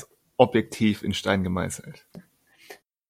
Darf es natürlich, darf man subjektiv natürlich komplett anders sehen. Aber ich verstehe es nicht. Tja. Also ich, ich, unabhängig davon, dass Ja. das Lied ist, ist jetzt nicht total schlecht, aber es ist relativ austauschbarer Pop-Rock, der aber irgendwie für so einen Teenager-Ball in Hogwarts dann doch Mhm. irgendwie passt. naja gut, das große Thema von diesem vierten Teil ist ja dieses ähm, Hormone spielen verrückt, wir werden erwachsen, erstes Date. Jetzt mal ganz davon ab, ob der Film das gut macht oder nicht. Jetzt ist es wurscht, ne? aber das passt, ne? Das passt mit der, mit so einer Band, gebe ich dir vollkommen recht. Dann halt Disco und Abrocken im großen Saal von Hogwarts. Wow. Ja, aber Ja. Ich lese gerade noch nach zu der Band, weil ich gerade noch gesehen habe, dass es wohl auch, äh, dass die Band halt im Film nicht benannt werden durfte, weil es eine tatsächliche kanadische Band gab mit dem Namen, ähm, die sich dann aber mit Y geschrieben hat. Also diese echte Band, okay. die aber nichts mit der Filmband zu tun hat. Also das nochmal zur Schreibweise, als Schreibweise des Ganzen. Ich finde übrigens, The Weird Sisters ist für so, so, so eine total, ähm, totalen Fantasy-Welt, wie es bei Harry Potter der Fall ist, ein ziemlich gewöhnlicher Name. Aber die Autorin, ihr Name fällt mir gerade nicht ein, hat ja eben manchmal Aussetzer, was, was Namensgebung betrifft. Wie Ja. zum Beispiel Harry Potters erste Freundin ist ja so im Begriff eines ethnischen Klischees. Mhm. Aber ja, Ja. lasst uns dieses Fass ähm, größtenteils verschlossen halten. besser ist es. Übrigens, um zum mit Abstand besten Harry Potter-Film zu gehen, ähm, oder noch einmal kurz zum Abschluss zu erwähnen, da gibt es ja immerhin ähm, dieses, äh, diesen Chor, ne? Double Trouble, also. Mhm. Ich darf ja nicht. So. Aber ähm, das ist ja eigentlich auch was, ne? So, so, so Ges- Schulgesänge für Hogwarts oder sowas. Das ist ja eigentlich auch ne, extra dafür geschrieben, fiktiv damals noch von John Williams geschrieben, der bei Teil 3 ja noch die Musik gemacht hat, da auch sein Zenit erreicht hat, dann gesagt hat, nö, macht jetzt, jetzt machen die anderen. Jetzt machen die anderen. Wird eh nicht besser als jetzt. War dann auch so. Und ähm, ja, aber egal, du hast recht. Gehen wir weg von, von Zauberern und Hogwarts, ne? Ja. ja. Wohin gehen wir denn? Was brennt dir denn noch so auf der Zunge? Was möchtest du ansummen? Ich will nichts ansummen. Ich will nichts ansummen, aber ich will einmal. Äh, oh ja, Sex Bob Bomb! so. Das wusste äh, ich doch. was? Wir sind Sexstraftäter? Bitte was? ähm, ich glaube, ich, glaub, ich glaub, die Zeit ist reif. Wir müssen über, über einen der besten Filme, die je gemacht worden sind, sprechen. Ja. Ähm, und einen, der gleich mehrere gute fiktive Bands beinhaltet. Ganz genau. Ähm, die Rede ist von Edgar Wrights ähm, Scott Pilgrim äh, versus the World, beziehungsweise Scott Pilgrim gegen den Rest der Welt. Ähm, diesen sensationell großartigen Film, wo der äh, Anfang 20-jährige Bassist Scott Pilgrim gegen die sieben teuflischen Ex-Lover Ex voll den Fehler gemacht. Für fast sieben teuflischen Ex-Lover seiner angebeteten Ramona Flowers kämpfen muss. Und das alles spielt sehr in einer ähm, Indie-Musik-Szene. Und deswegen, nicht nur Scott Pilgrim hat seine eigene Band, die Sex Bob Oms, ein sensationeller Name. Warum? Warum? Weil es aus Super Mario ist. Ja, weil es natürlich Sex Bobs, äh, äh, Sex Bombs mit Bob Oms aus Super Mario verbindet. Und das ist einer der geilsten Namen. Da können sich die Weird Sisters mal tausend Scheiben von abschneiden. Allerdings. Ähm, und ähm, ja, diese äh, die ganzen ein großer Teil der Ex-Lover sind dann eben auch Musiker oder irgendwie mit der Musikszene verbunden und somit kommt es, dass es nicht nur richtig, nicht nur Faustkämpfe gibt, sondern auch Band-Battles. Ne? Ja. Was fällt, was, was, was, was sagt ihr? Ich meine, ich weiß noch, äh, dass ich, äh, eigentlich knallt dich Scott Pilgrim gegen den Rest der Welt ja direkt schon in den ersten Minuten so zu mit äh, Indie-Rock-Musik. Ähm, ja, allein das Intro, wenn, wenn das Wohnzimmer, genau. wo sie üben, wenn, wenn Knives Chow da vorbeikommt und zum ersten Mal sieht. Und dann verlängert sich das, das Wohnzimmer. Richtig. Auf seltsame Art und Weise. Und dann wird, und dann werden die Namen eingeblendet mit in so psychedelischer Form passend zum Rhythmus dieses äh, großartigen, schrammeligen Songs. Ähm, kleine Neben, äh, Nebenbemerkung in der, in der, in der Comic-Vorlage ähm, äh, werden sogar die Akkorde mitgeschrieben für alle, die nachspielen wollen. Ja. Könnte ich mal wieder lesen. ja, mit, mit, den, mit dem Kommentar von Scott, dass äh, sie ja eigentlich überhaupt nicht gut sind. so what. Ich finde es cool, was die da für Musik machen. Ja. Wie habt ihr ähm, diesen Eintritt in diese sehr wirsche ähm, Indie-Rock-Szene empfunden? Ja, ich, ich wusste ja was, ungefähr, was auf mich zukommt, aber wie dann, da, da ich nicht, da ich selbst nicht wirklich musikalisch bin, kann ich auch nicht Noten lesen. entsprechend, was da in dem Comic vorbereitet wurde, ähm, ging quasi über meinen Kopf hinweg und hatte, ich weiß gar nicht mehr genau hundertprozentig, äh, wie sehr man schon, bevor der Film erschien, so ein bisschen medial vorbereitet wurde oder schon mal was aufgeschnappt hatte. Aber es, es fing ja schon, das ist jetzt nur bedingt musikalisch, aber ich weiß nicht, wie ich da in der, in der Presseverführung damals in Köln saß. Und es fing ja schon mit dem acht 8-Bit ähm, Studio-Logo an. Ja. Mhm. Das, das war ja schon so ein, so ein positiver Trigger, wenn man will. Und dann, wie gerade beschrieben, die, die erste Wohnzimmer-Session da äh, war dann wirklich, ja, Daniel hat schrammelig gesagt, und das passt auch, aber im, im positiven Sinne halt. Mhm. Und auch dieses Gefühl, eben zurückgeblasen zu werden auf der Couch oder mit der Couch. Ein gutes Opening. Und eben nur der Auftakt für so viel gute Musik. Absolut. Die nicht nur von den Sex-Bob-Bombs kommt. Nee, allein diese, diese kleinen Bands von diesem Battle of the Bands Wettbewerb da, äh, ja. Crash and the Boys, mit dem, mit dem Mädchendrummer. Das sind Crash und die Boys. Ah, ist das nicht das mit Crash? Ja, und den Boys. Das Genau. ist so gut. We Ach hate, ja, stimmt, you, das- we hate das- you, please die und I'm so sad, so very, very sad. Genau. Das Lied mit nur einem Akkord. Nee, das Danke also sehr. We Hate You Please Die ist, glaube ich, das mit dem nur einen Akkord. Ja, ja, stimmt, genau. Ge gewidmet, ähm, wie heißt er? Mein Gott, ich vergesse immer, wie, wie, wie Scott's Roommate heißt. Äh, Wallace. Wallace, Wallace Wells. genau. Dem ist das doch gewidmet, weil er von, von oben herunterruft. Stimmt. Und dann Ist eure- natürlich, Ist eure Schlagzeugerin auch ein Junge? genau. Und Kim als Dr Drummerin bei, bei Sexbomb findet das natürlich auch nicht gut, dass sie, dass diese Konkurrentband auch eine Drummerin haben. Hm. Und dann natürlich die Stars, also musikalischen Stars dieses Wettbewerbs, die Headliner, wenn man so will. Hm. The Clash at Demon Flash Demon Head mit äh, Envy Adams. Envy Adams, ja. Und du weißt, der Typ am, am Bass, ja. Das ist Todd. Ja, ich weiß. Super. Äh, äh, ge- gespielt übrigens Envy Adams von äh, äh, Brie Larson. Ja, von Ja. Captain Marvel. Und der Bassist ist, war mal ein Superman. War mal ein Superman. Und äh, irgendein anderer Superheld im Arrowverse ist er. Ja. Der, ah, wie heißt er? Brandon Ruth, ne? Ich glaube Ralph, aber ja. Brandon Roth, Roth, wie auch immer. Der Brandon auf jeden Fall. Clark Kent. Clark Kent, Clark Kent, genau. Das ist auch eigentlich so eine Musikszene, mal davon ab von dem ganzen äh, abgefahrenen Scheiß, der da drumherum passiert. Ähm, ich meine, Fresh and the Boys überleben ja auch nicht lange. Nee.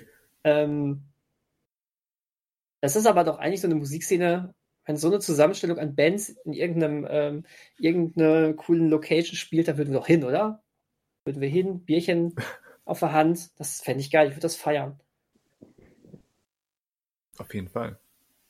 Aber ich habe irgendwie den, ich meine so, würdet ihr sagen, dass der Film gerade wegen seiner Musik noch populär ist? Weil ich hatte immer das Gefühl, ähm, auch wegen der Musik oder also auch wegen der fiktiven Bands, aber doch, dass dieser ganze Charakter, dieser Videospielcharakter und wie der Film gemacht ist, äh, mehr heraussticht als oder mehr dafür quasi dann gelobt und gefeiert wurde, als für dieses, diese Musiksache.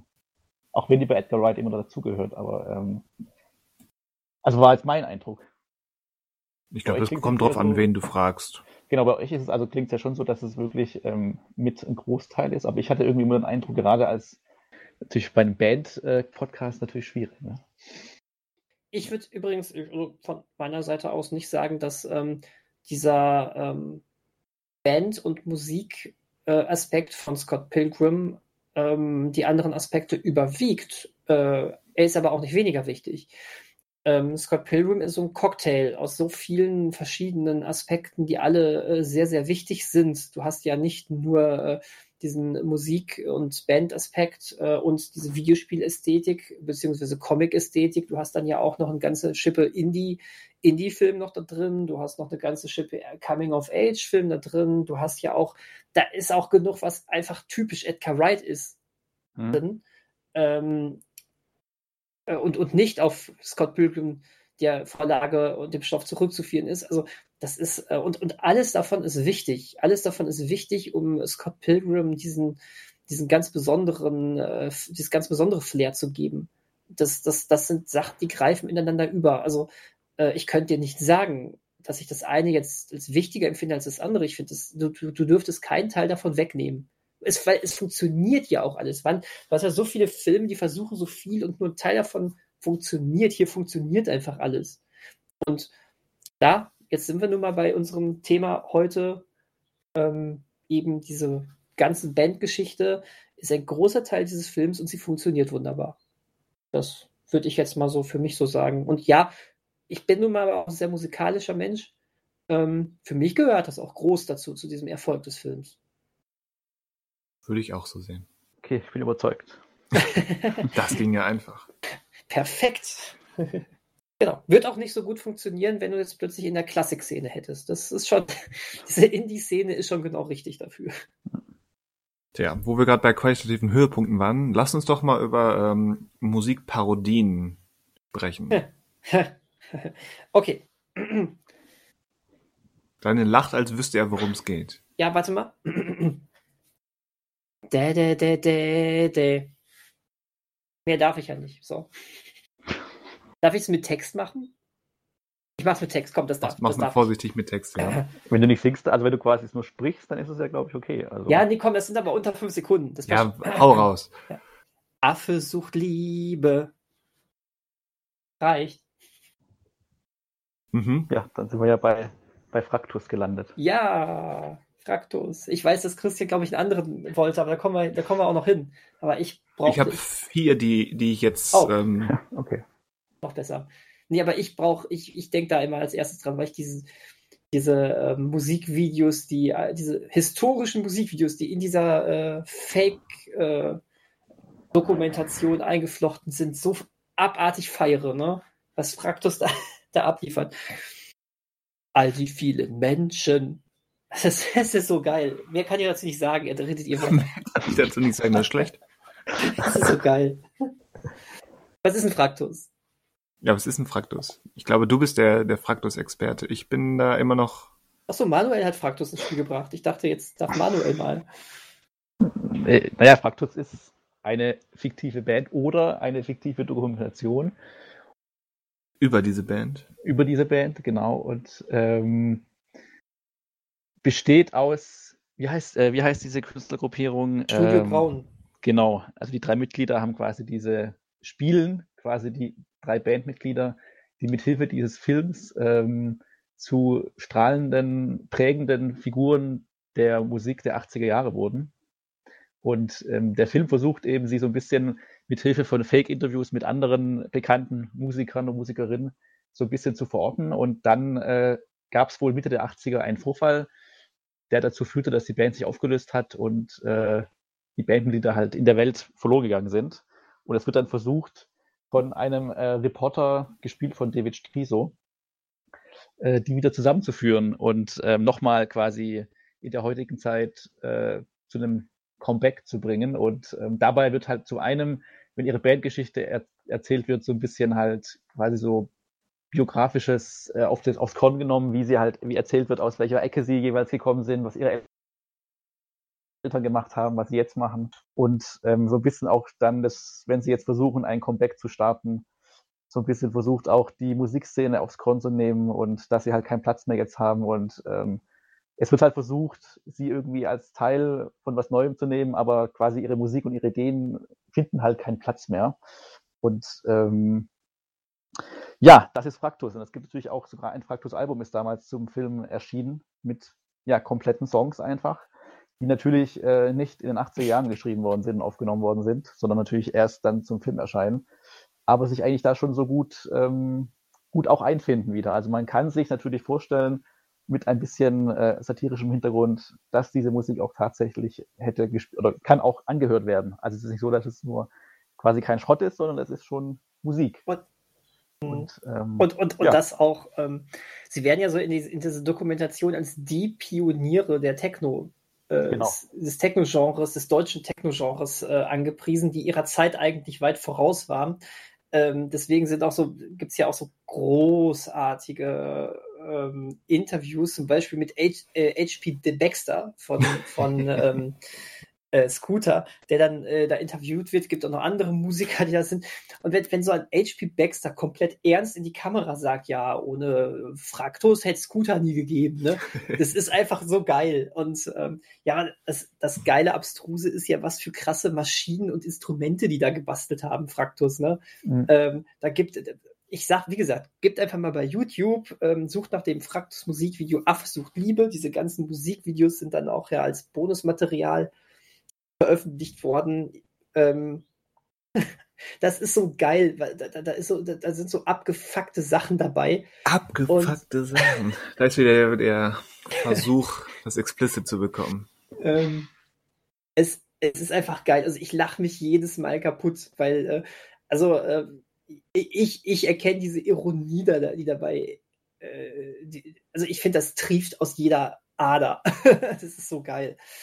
Ähm, übrigens gab es, die haben auch noch weitere Songs gemacht, also äh, noch nach dem Film, da haben die haben irgendwann noch weitergemacht, einfach weil die Bock drauf hatten. Schon cool. Hm. Also ja, klar, das Geile bei diesem Film ist natürlich, ähm, er erschafft direkt ähm, eingehüllt im, in, in so einem im Mockumentary-Style nochmal eine ganz eigene äh, fiktive Geschichtsschreibung, ne? Ja. Und das ist, das ist, das ist ziemlich cool und ähm, nimmt dann eben auch ähm, so Klischees, wie Manuel schon sagte, nimmt Klischees äh, des Genres, Klischees der Musikindustrie aufs Korn ähm, und ähm, für mich funktioniert das wunderbar. Ist einer der, der, der ähm, lustigsten deutschen Filme, die ich eigentlich so kenne. Das ist echt cool. Der Film hat ja, während bei mir im Hintergrund gerade, vielleicht hört man es, äh, das Unwetter angebrochen ist. Oh. Ähm, ja, Wetter muss immer dabei sein. Wetter ne? muss dabei sein. Hier ist noch So, blauer zur Erklärung, Himmel. wenn man so, so, so Regenprasseln an der Scheibe vielleicht hört. Ich höre nichts. Es ist total krass. So weit wohnen wir nicht auseinander. Hier ist echt noch richtig blauer Himmel. Tja, dann warte noch, noch 20 Minuten. Ja, wenn es also bei mir gleich auch prasselt. Aber Fraktus hat ja ein berühmtes Vorbild, mehr oder Mhm. weniger. Die Nummer, äh, ich, ich, ich, ich sag nur 11 von 10. Richtig. Aber dieser Verstärker geht bis, bis 11. geht bis 11. Das ist viel lauter. er geht bis 11. Vielleicht eine der, der witzigsten Einzelszenen der Filmgeschichte. Ja, ich glaube auch. Die Rede ist von äh, This is Spinal Tap. Ja. Im Prinzip das gleiche, ja, das gleiche Prinzip. Eine fiktive Band wird in einer Mockumentary begleitet, wie sie versuchen, eine, mehr scheitern als versuchen, eine neue Tour zu starten und ein Album herauszubringen. Die, die einstige ähm, Beatmusik und Flower Power Band, die jetzt eine Heavy Metal Band geworden ist, namens Spinal Tap. Unter anderem ähm, mit Christopher Guest in der, in der Rolle. Und von, ähm, von Rob, Rob, nee, wie heißt der Regisseur? Ja, Rob Reiner. Rob Reiner. Ich wollte Rob Schneider gerade sagen. Rob Reiner, genau.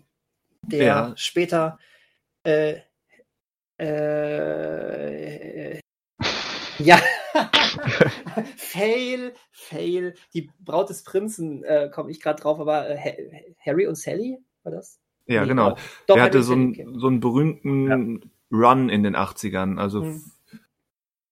der Volltreffer sagt mir jetzt gerade nicht, aber ansonsten ist es This is Spinal Tap, Stand By Me, Die Braut des Prinzen, Harry und Sally und Misery. Ja, okay, ja. In einer das ist Reihe. Schon, das, ist schon, das ist schon richtig krass.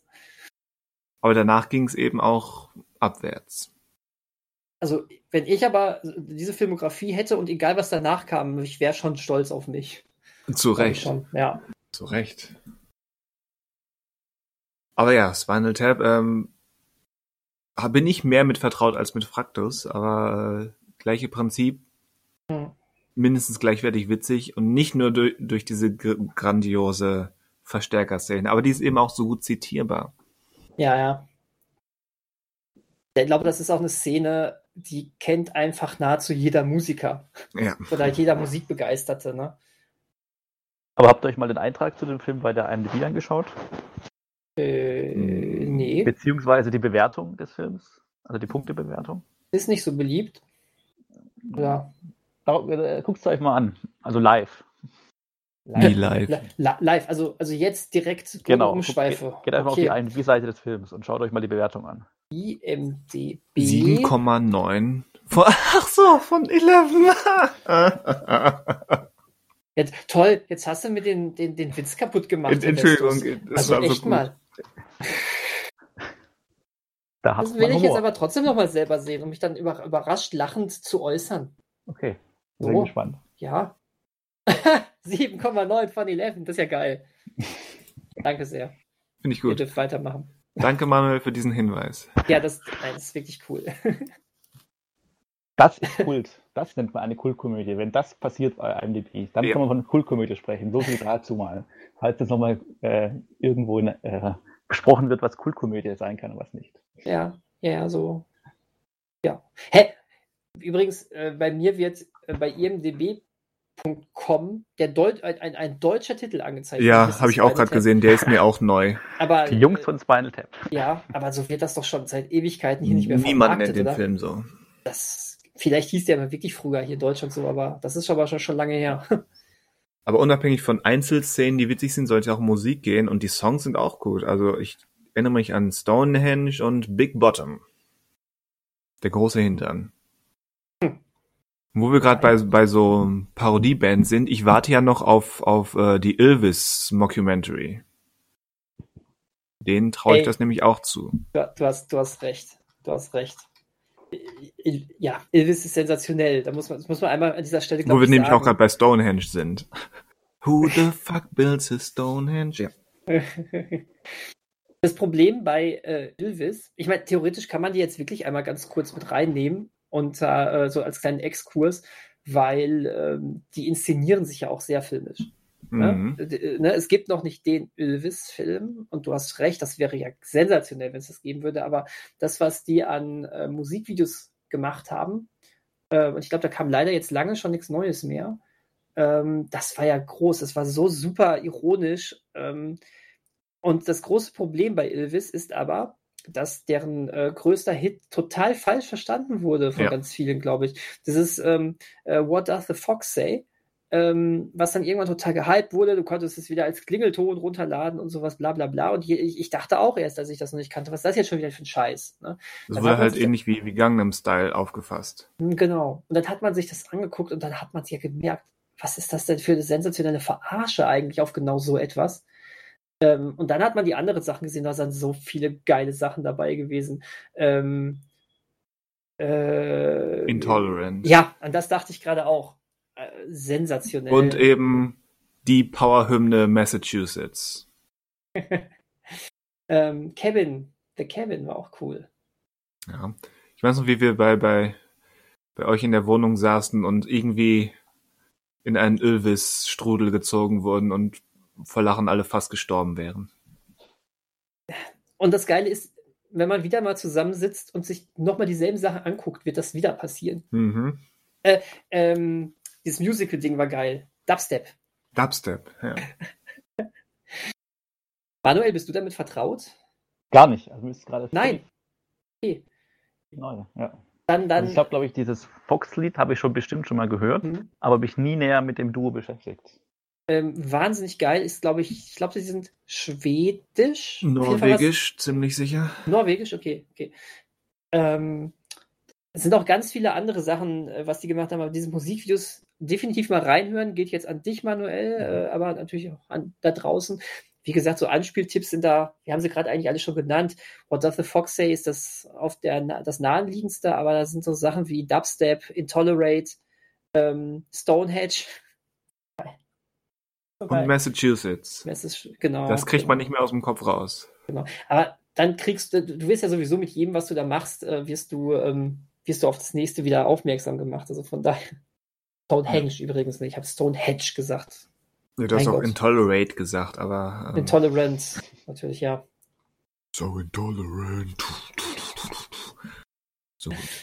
Ähm, ja, genau. Jan Eagleland finde ich auch sehr geil, auch wenn ich den Hintergrund nicht richtig nachvollziehen kann. Ja, Er scheint, das, so geht es mir auch, weil Mhm. es ist über diesen realen norwegischen Politiker. Genau, da, da fehlt dann leider so ein bisschen das, um es richtig einzuordnen. Aber es ist trotzdem geil gemacht. Ja. Es ist hammergeil gemacht. Ich will gerne noch einen Moment bei, bei Parodien verweilen, weil es gibt da noch mindestens zwei. Ähm, nämlich Walk Hard, The Dewey Cox Story Mhm. und Popstar, Never Stop, Never Stopping. Was Uh, quasi der jetzt- Lonely Island Film ist. Ah, okay. Also Walk Hard ist der Film mit John C. Reilly, der quasi Mhm. Musikbiopics von äh, Ray und Walk the Line komplett rasiert, wenn man so will. Also komplett parodiert und bloßstellt. Und Popstar, ja, Popstar Never Stop, Never Stopping ist der Lonely Island Film. Die, Und ist gut? Der Popstar-Film, die haben beide das Problem, dass sie eben super clever als Parodien sind, aber dann in die gleichen, also fast not oder fast unvermeidlich in die gleichen Probleme geraten, ähm, in die andere Musik-Biopics raten, dass dann nämlich irgendwann ein konstruiertes Drama hinzukommt und, und äh, halt diese klassische Musiker, Musiker-Biopic, drei, Dreiaktstruktur wird diesen Parodien auch ein bisschen zum Verhängnis. Ja. Aber an sich, sowohl als Komödien, als Parodien und was die Songs betrifft, äh, ist da eine Menge Tolles zu entdecken. In beiden Filmen. Also lohnt es sich irgendwie schon. Ja. Also die, die Walk Hard Songs, es geht so ein bisschen halt in diese, in diese Blues und Country Richtung. Mhm. Aber die sind schon echt gut. Also ist ähnlich wie was wir vorhin bei, bei Almost Famous gesagt haben. Wenn du die jetzt, wenn du jetzt behauptest, es hat diesen Dewey Cox gegeben, ähm, ja, glaubwürdig. Mhm, Okay. Und bei Popstar, ich meine, wer, wer Lonely Island kennt, weiß ungefähr, in welche Richtung das geht. Musikalisch. Aber Lonely Island ist ja quasi das Ilvis Amerikas. Ja, ja. Wenn man so will. Klar. Wobei ich zu denen echt nie irgendwie ähm, eine Chemie habe aufbauen können. Da ist das Gefälle zwischen guten und schlechten Songs auf jeden Fall, auf jeden Fall größer als bei Ilvis. Hm. Bei, bei Lonely Island gibt es definitiv ein paar, wo ich mir denke, okay, das ist jetzt sehr gewollt, aber auch ein paar, die einfach gut sind. So wie Through It on the Ground ist, glaube ich, mein Highlight. Okay. Mein Dad is not a phone. Ja. Ja, bei denen bin ich tatsächlich irgendwie raus. Mit denen habe ich mich nicht. Ich habe ein bisschen mal was von denen gesehen, habe das immer nur so, hm, ja, ganz okay, ganz lustig.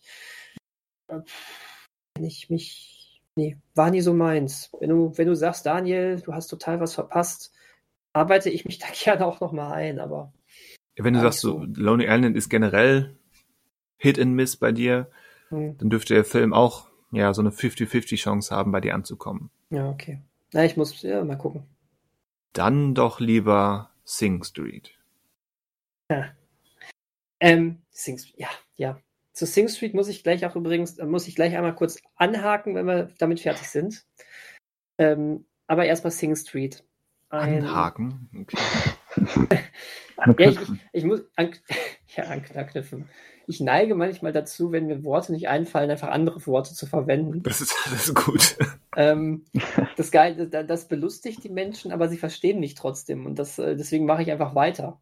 Besser, als wenn man mich nicht versteht. Ähm, genau, weil mir, mir liegt da noch was am Herzen, was zu einem anderen Film führt. Aber erstmal Sing Street und mein Gott, ist das ein toller Film. Der ist großartig, oder? Ja, ja, absolut. Ähm, unglaubliches Feel-Good-Ding.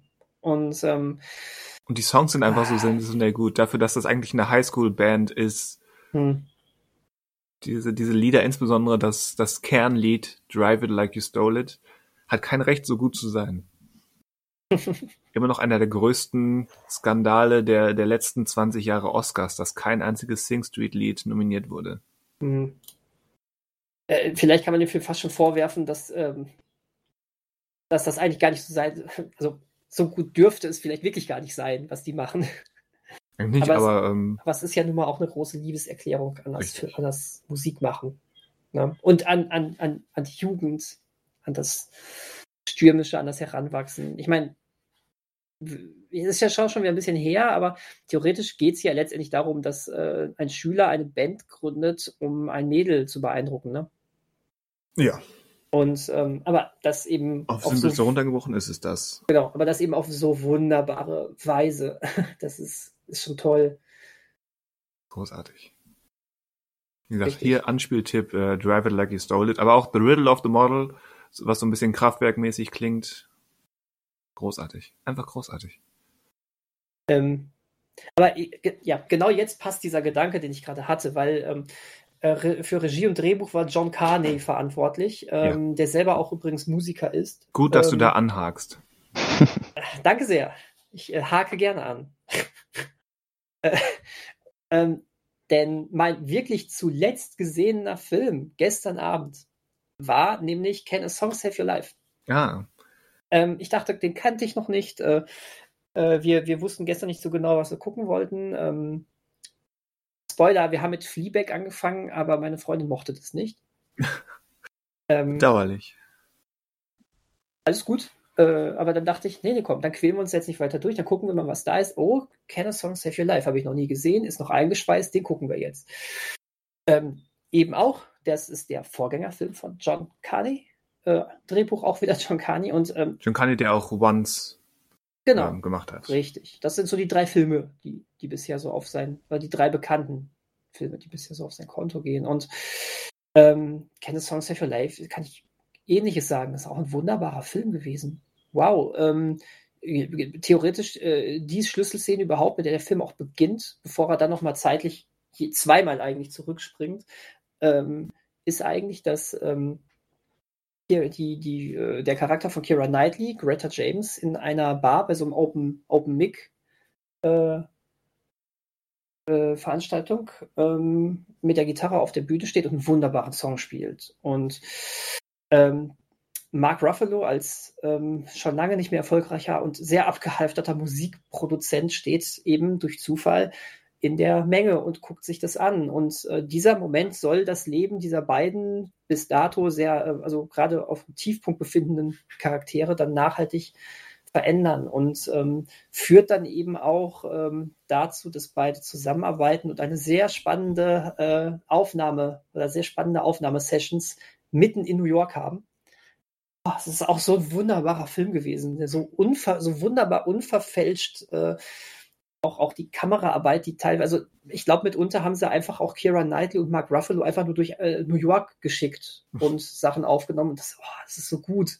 Auch die, und da auch die Musik, die von, ähm, von der Musikerin ähm, Greta James gespielt von Kira Knightley kommt, die sind wunderbar. Und ähm, der Ex-Freund von ihr, ähm, übrigens gespielt von Adam Levine, der Frontsänger von Maroon 5 ist. Ja. Ähm, ja, den haben sie auch ein paar eigene Songs auf dem, auf dem, ähm, auf dem Leib geschrieben. Musik ist unfassbar wichtig in diesem Film. Wie gesagt, die Schlüsselszene, also er heißt Can a Song Save Your Life, das kann man auch wirklich, wirklich wortwörtlich nehmen, weil es wird nicht das große Ding in dem Film draus gemacht, aber Mark Ruffalo sagt einmal in einer Szene so ganz nebensächlich, ja, ich war jetzt hier und eigentlich hatte ich, hatte ich äh, geplant, mich jetzt hier zu betrinken ähm, und danach hätte ich mich vor, vor eine U-Bahn geworfen und das wird kein Witz gewesen sein. aber dann hörte er diesen Song.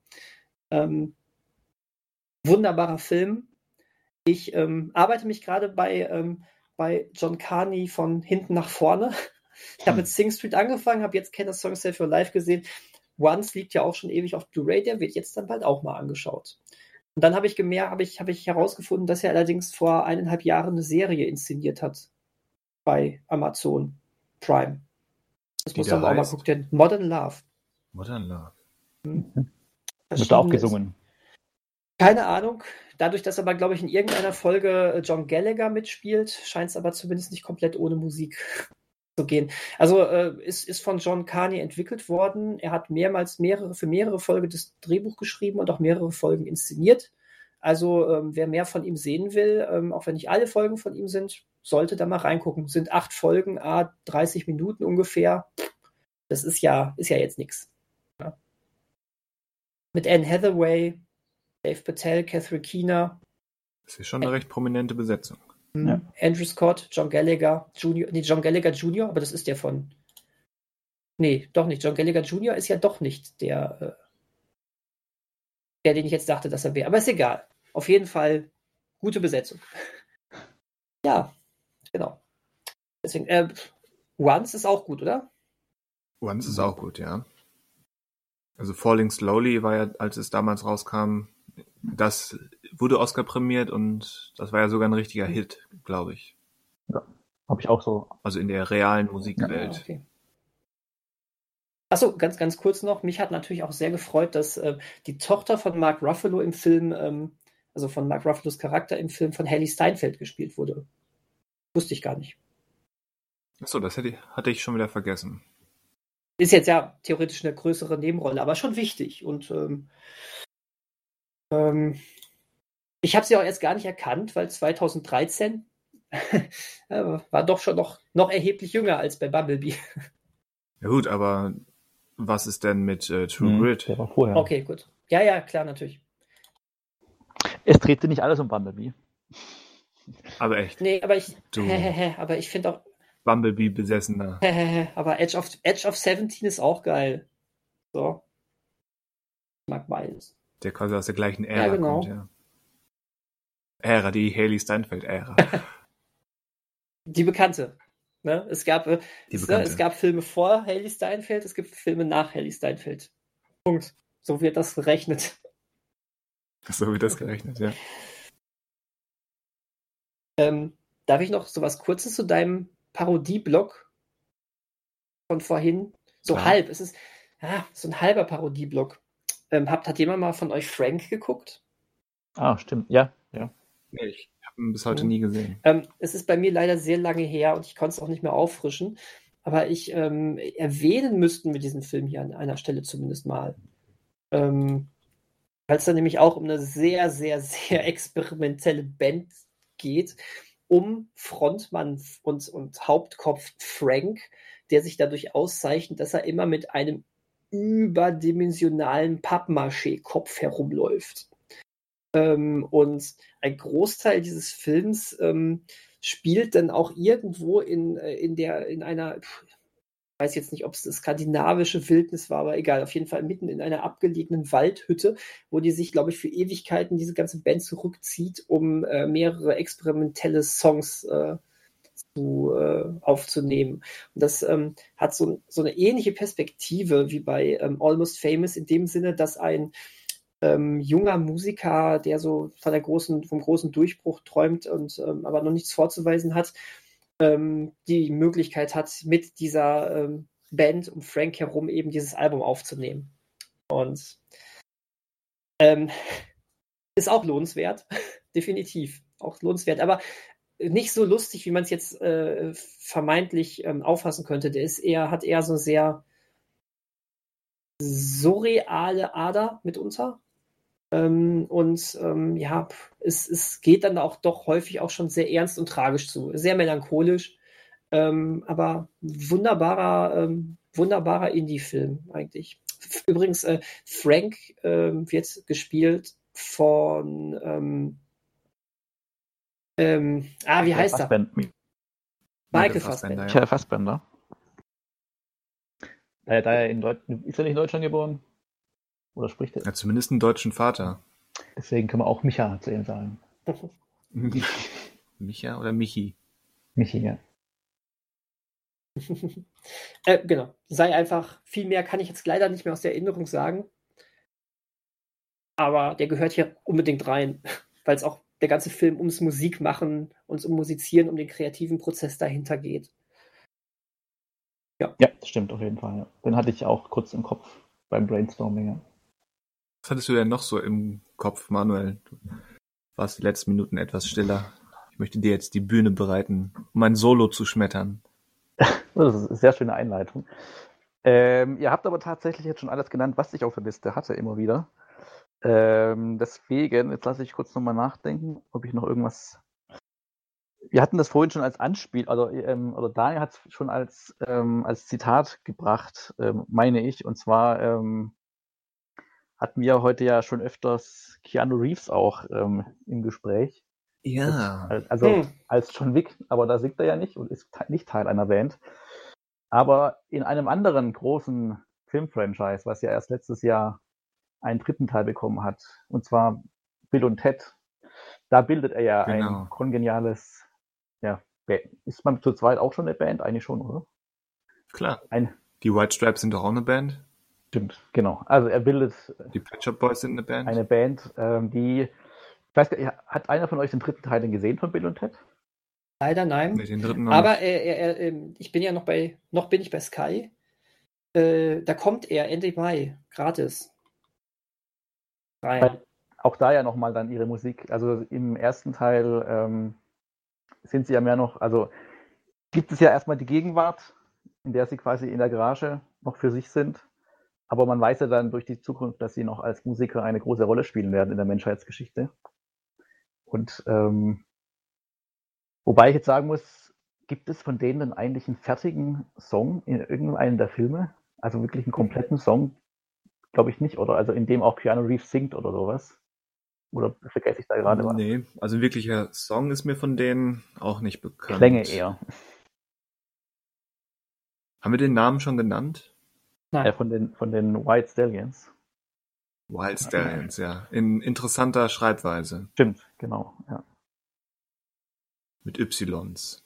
Wobei Schreibweise bei Filmen, gut, je nachdem, ob man mal den Bandnamen auch irgendwo lesen muss oder sieht, ja erstmal so eine Frage. Steht der nicht irgendwie auf dem Bus oder auf der auf irgendeinem Instrument? Kann ich glaube, den ja, sieht man ja, im ja, Film. ja. Ich dachte nur gerade an Harry Potter, wo man ja quasi die Schreibweise von den Sisters ja, glaube ich, nicht sieht im Film zum Beispiel. Äh, Gut, im Buch dann eher. Genau, aber bleiben wir bei Bill und Ted. Ja, wenn, wenn sie halt keine Musik machen, dann bleibt nicht viel mehr als, als eben diese Attitüde zu feiern, die die beiden haben mit diesem, wir, wir wollen, wir wollen Musik machen, Geist, ähm, der aber, weil, weil eben beide auch diese sympathischen Schluffis Mhm. sind, bisher noch nicht so erfolgsversprechend ist. Wobei man ja weiß, dass sie in der Zukunft wahnsinnige Helden sind.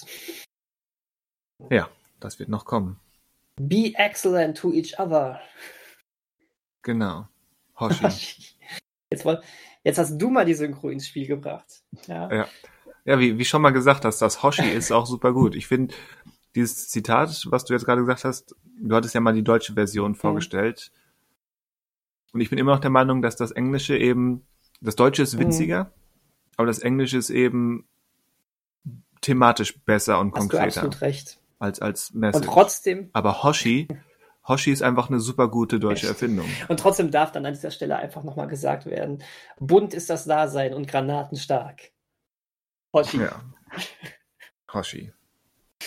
Arne Elsholz, übrigens, hat, also man hört ihn nicht, aber der hat, ähm, der hat das Drehbuch geschrieben, sehr wahrscheinlich. Das Dialogbuch. Sehr ja, es, wahrscheinlich. ist, es war ein bisschen schwer. Ja, es ist nicht mehr so ganz nachvoll, nachvollziehbar, glaube ich, gewesen. Aber ich glaube, er steckte dahinter und es wird passen. Es wird auch passen, weil er selber auch zu hören ist auf Napoleon beim ersten Teil. Hm. Aber das traue ich, also das, das, das riecht nach, äh, oder das klingt in jeder Pore nach äh, Arne Elsholz. Dieses Hoshi und bunt ist das Dasein und granatenstark ist das, ähm, das trauen sich nicht viele. Guter Mann gewesen. Der Mann. Ganz ein mutiger. Mutiger. Naja, weil auch Daniel meinte, das traut sich nicht. Ja, gut. Ach so, ja. Hat vielleicht nichts mit mutig zu tun, aber so eine gewisse ähm, Freiheit ist mir immer irgendwie dann lieber, als zu nah am Original zu sein. Und, Mhm. Ach, egal. However, ich will jetzt nicht das Synchronfass aufmachen, aber bei Bill und Ted und den Hoshis, da, da schwingt das irgendwo auch immer mit. So, also Manuel sagt, äh, er hat seine Liste schon abgearbeitet.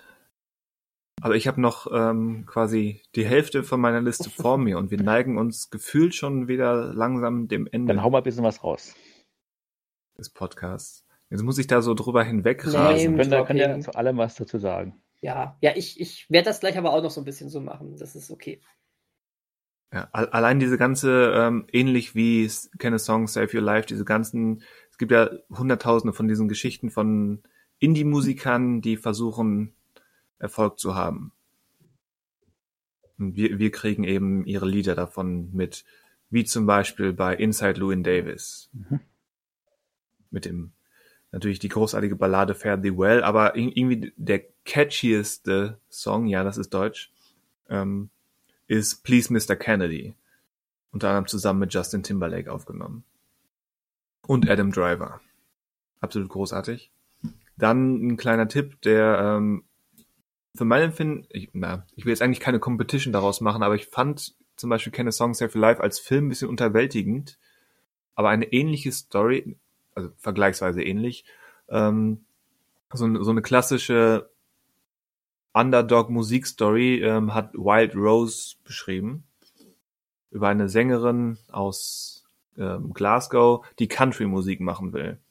Und äh, ja, deren, deren Kernlied, was quasi den Höhepunkt ihrer Reise irgendwann bietet, ist einfach großartig. Ähnlich wie ein, ein anderer Film, der mehr, mehr wieder in diese parodistische Ecke geht. Einer der besten von diesen fiktiven Songs, die mich in den letzten Wochen gecatcht haben, nämlich ähm, Husavik von dem Eurovision-Film bei Netflix. Mhm. Absolut großartig. Und dann möchte ich zumindest ein bisschen konkreter über ähm, Only Lovers Left Alive sprechen. Habt ihr den mal gesehen? Also ich habe ihn mal gesehen, aber quasi nicht mehr so präsent, dass ich überhaupt jetzt noch diesen Band-Aspekt äh, bedenken kann. Was, Es ist was ja Manuel sagt, bedingt zu lange her. Band. Ja, also Tom Hiddlestons Figur ähm, ist ja quasi Musiker. Er macht so ja super finsteren Schrammel Post-Rock, wenn man so will. Zehn Minuten, drei Akkorde, kein Gesang, wabernd, düster, in die Länge gezogen, genau mein Ding. Unter anderem von Jim Jarmusch eigener Band Squirrel ähm, mit musiziert. Und eigentlich der Hintergrund ist, macht das Ganze so interessant, weil Tom Hiddleston, es ist ein Vampirfilm und Tom Hiddlestons Figur ist Jahrhunderte alt. Und in diesen zahlreichen kuriosen Dialogen gibt es mehrere Hinweise darauf, dass er berühmten Musikern der Weltgeschichte so ein bisschen unter die Arme gegriffen hat, schon vor Jahrhunderten. Er hat quasi Paganini ähm, beigebracht, das Geigenspielen beigebracht und so. Und dieser Musiker macht heute quasi im 21. Jahrhundert, macht so diese komplett entrückte Post-Rock-Schrammelmusik mit, mit Gitarre und Verzerrer. Und das finde ich eigentlich, diese, diese Entwicklung und auch was das mit der Figur macht, diese, eine Figur, die eben Jahrhunderte schon Musik macht und gut Musik macht und berühmte Musiker der, der Musikgeschichte inspiriert hat, ist heute dort gelandet. Das ist letztendlich nur ein Gag, aber ich finde ihn gut. Ja, das ähm, in der Erklärung jetzt ergibt es Sinn, ja. Dann ähm, hat der seinen Platz hier verdient. Aber wie gesagt, ich, also ich habe das gar nicht mehr so im Kopf, deswegen wäre es Zeit, den wieder mal aufzufrischen, den Film. Der ist sowieso gut. Ich mag den sehr. Ich kenne auch Leute, die sehen das ganz, ganz anders, aber ähm, ich will ihn nicht je, täglich zweimal durch den Kakao ziehen. Den Kollegen. Äh, Genau, wir wissen zum Glück nicht, wen du meinst. Gut, aber er findet dafür dann Harry Potter 4 mit den Weirds ist das ja gut. Deswegen kann ich alles gut finden. Tja. Wobei ich jetzt nochmal einhaken würde, weil das äh, natürlich haben wir es vergessen zu sagen, dass wir bei, dem ESC-Film äh, mit Will Ferrell und äh, nicht Amy Adams, sondern Rachel, Rachel McAdams. genau. Ähm, unser Podcast erscheint natürlich in der Woche, in der auch der Eurovision Song Contest stattfinden wird, am Wochenende. Und Das hätte ich zum Beispiel nicht gewusst. genau deswegen machen wir das Ganze auch hier. Also es ist natürlich alles hier bedacht und äh, durchgeplant.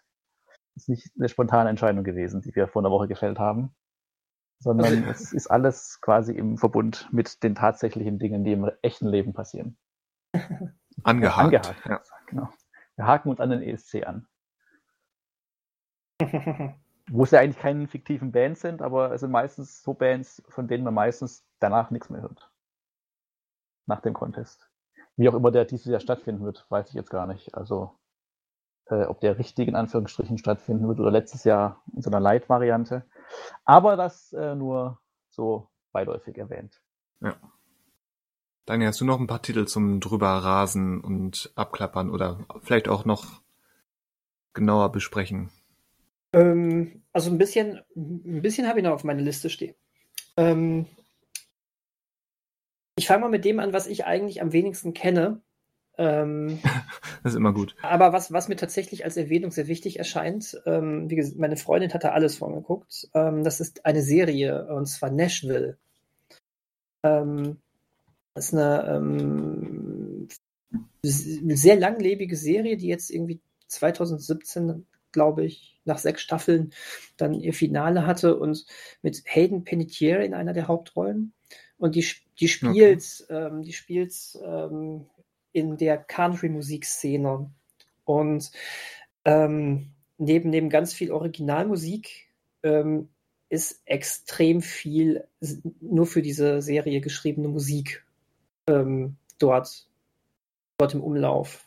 Ähm, also das soll wirklich so weit gehen, ich, dass, dass, dass einige der Schauspieler sogar deswegen ähm, dann auf Tour gegangen sind und deswegen eigene Solo-Karrieren angefangen haben. Also das ähm, zählt als eine der Serien, für die ähm, mit, also durch die am meisten, für die am meisten Originalmusik, ähm, die auch als wirklich als Musiker in dieser Mus Serie vorgetragen werden, geschrieben wurde. Ähm, Okay. Country für, für Country-Fans ist das Ganze dementsprechend Schlaraffenland. Also wenn die sich die Soundtracks und so holen, ähm, das ist schon geil. Also es soll wirklich super sein. Die Serie soll äh, für, für jemand, der für Leute, die sich dafür interessieren, für diese generelle ähm, Musik-Business, ähm, ähm, Szene ähm, unglaublich lohnenswert sein. Wobei das Ganze wohl ähm, alle möglichen privaten Sachen dann auch streift. Ich habe mal immer mal wieder so ein bisschen, bisschen was auch gesehen. Ähm, viel, viel Beziehungssachen natürlich, aber waren auch viel Drogensucht, äh, Rassismus, Homophobie.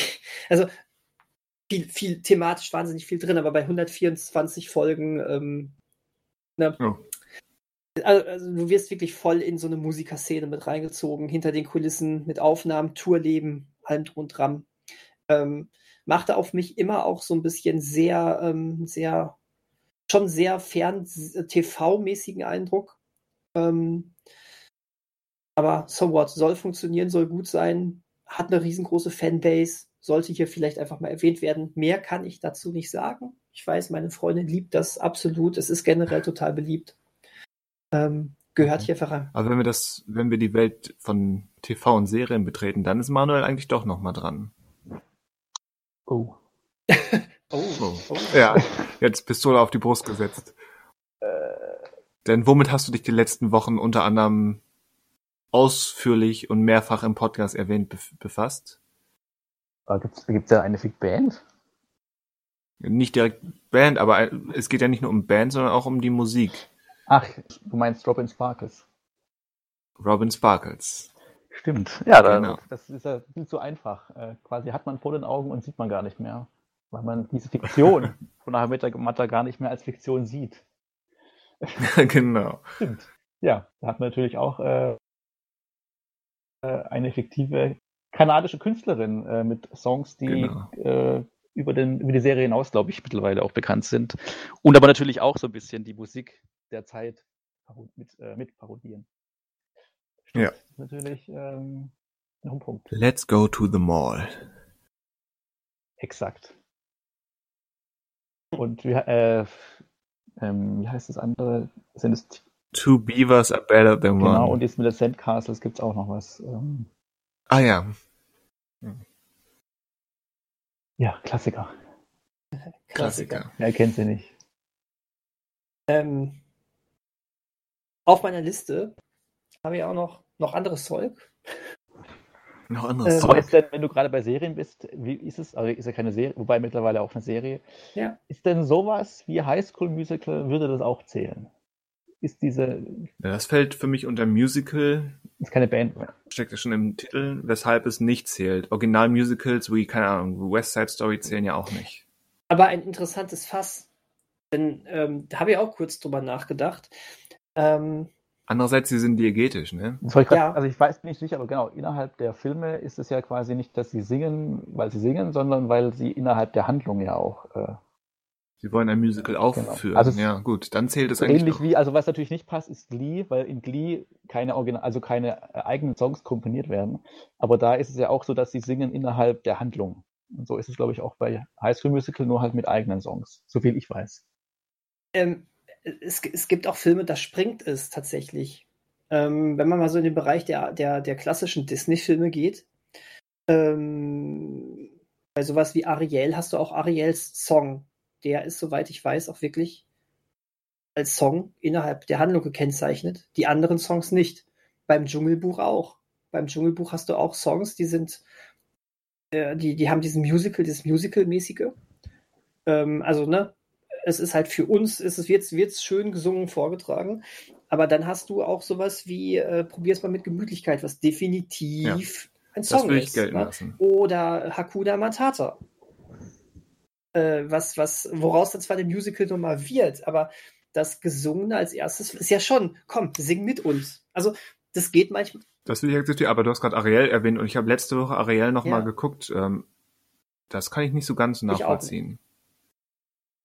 Äh, äh, Weil Ariels Lied, wenn das wirklich das ist, wo sie ja. in ihrer, ihrer geheimen Höhle da ist, wo sie die ganzen ähm, Menschen-Dinge ja. sammelt, quasi ihr, wie heißt es, ihr I Want Song, wo klassisch Disney Musical mäßig, wo sie darüber singt, äh, wovon sie träumt, dass sie ihr Leben verändern wird, will, das ist klassisch Musical. Das ist nicht diegetisch, sondern eben dieses überhöhte, ich singe über mein Innenleben. Ich ähm, habe den Film seit 100 Jahren nicht mehr gesehen. ich ähm, kann da nicht, genau. ich, äh, äh, mir, mir, mir, mir, wurde, mir wurde das gesagt. Okay. Das kam jetzt nicht von mir. Deswegen. okay. Ähm, aber Dschungelbuch und König der Löwen, das waren jetzt meine Ideen. Ja. Und ähm, da, das würde ich, da würde ich Okay. zustimmen. ähm, wie gesagt, Ariel habe ich so überhaupt nicht mehr auf dem, auf dem Schirm leider. Ähm, genau, aber deswegen, da gibt es tatsächlich zwei Mischformen. Also, ähm, äh, was heißt Mischformen? Da gibt es tatsächlich Mischformen, da muss man gucken. Da äh, schließt, da, es kann sein, dass es auf einen Song mal in einem Film zutrifft, auf andere dann wiederum nicht. Deswegen High School Musical ist aber natürlich ein super Beispiel, wie es ja doch irgendwie funktioniert. Ja. Ähm, Coco Coco. ähm, sp- spielt der Kurze ja auch einige Gitarrensongs, die ja extra für den Film auch komponiert worden sind. Und es gibt, ähm, da wird ja auch sehr viel, geht es ja auch sehr viel um Musik. Ne? Auch im Totenreich hinterher. Ja, Ähm, guter Titel. Ähm, ein bisschen abwegig. Aber weil, weil es eine Melodie ist, die wahnsinnig wichtig für die Handlung des Films ist, hat sich mal unheimliche Begegnung der dritten Art noch aufgeschrieben. Ach so. Hm, ja. Ähm, wie gesagt, ein bisschen, bisschen jetzt um die Ecke gedacht, aber ähm, dort wird ja quasi das, das Hauptthema des Films spielt plötzlich wirklich innerhalb der Handlung eine Rolle, weil mit dieser, mit dieser Melodie versucht wird, mit den Außerirdischen Kontakt aufzunehmen. Mhm. Musik als Genau, Kommunikationsform. richtig. Irgendwie so, ne? Das war jetzt gut, weil dein Mikro wieder nur die Hälfte davon Ach, übermittelt mein hat. Mikro, ne? Was soll das? Also wenn ich jetzt aber quasi spreche und dann versuche mittendrin zu pfeifen, dann sollte das irgendwie so, war jetzt Ja. Der, der, der, zweite, der zweite Ton geht verloren, weil die Pause zu groß ist. Ich versuch's nicht mehr. Das ist gut, dass das kein, gut, dass wir hier keine, keine Podcast-Band sind. Wenn jedes Wort verloren wäre jetzt nicht so gut, ne? Ist das jetzt wie Helge Schneider mit dem kaputten Mikrofon? Vielleicht. Aber wer Ähm, weiß, vielleicht war ja die Cantina-Band bei das Unheimliche gegen der dritten Art involviert in die Komposition. Das müsste man mal kombinieren, die, die Szene aus Unheimliche gegen der dritten Art mit der Cantina-Musik. Stell dir vor, die kommen dann, die, die kommen dann da raus und versuchen dann mit, mit, mit diesem berühmten Star Wars Song dann Kontakt zurück aufzunehmen.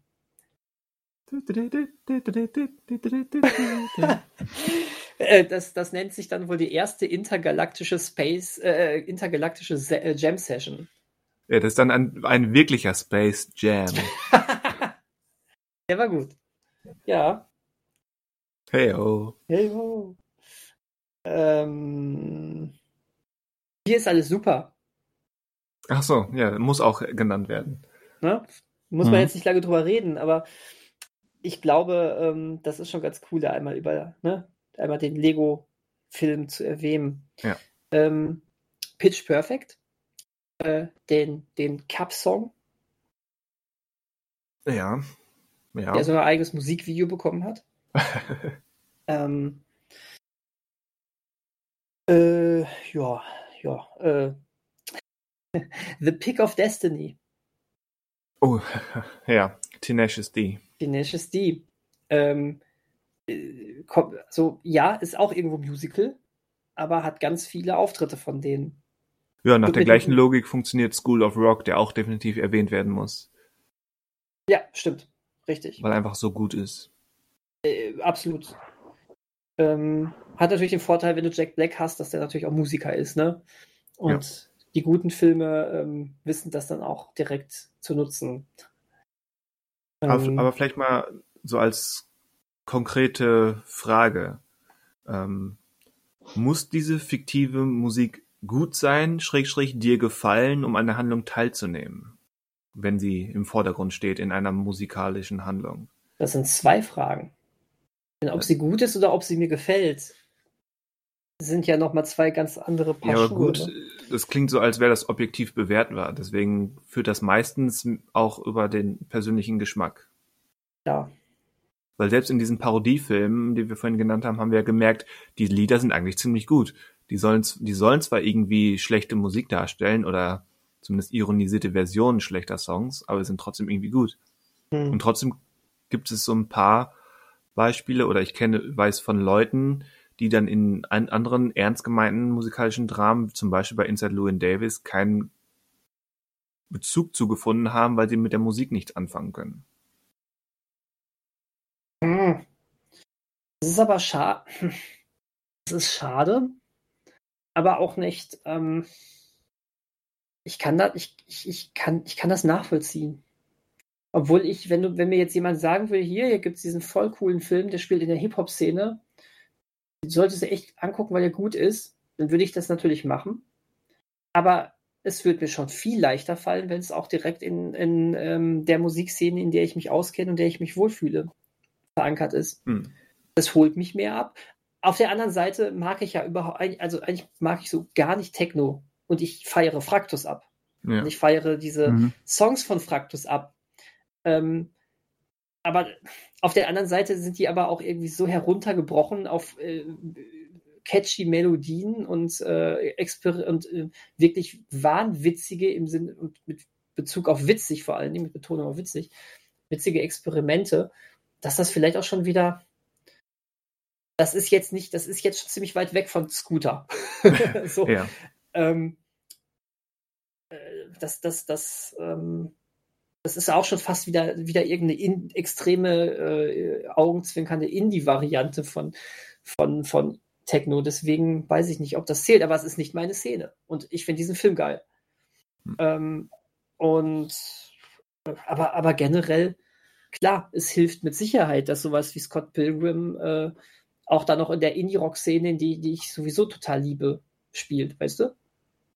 Das wird helfen. Ich weiß, also ich glaube nicht, dass ich jetzt einen Film abgrundtief doof finde, wenn er äh, äh, nur weil ich vielleicht äh, keine Vorliebe für die Musikrichtung habe, aber es hilft definitiv, wenn ich äh, das Musikgenre gut finde.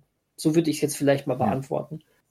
Ich denke, es hängt auch damit zusammen, wie zentral wichtig ähm, die Musik für die Handlung ist oder ob wir die Musik nur brauchen, um die Figur zu verstehen.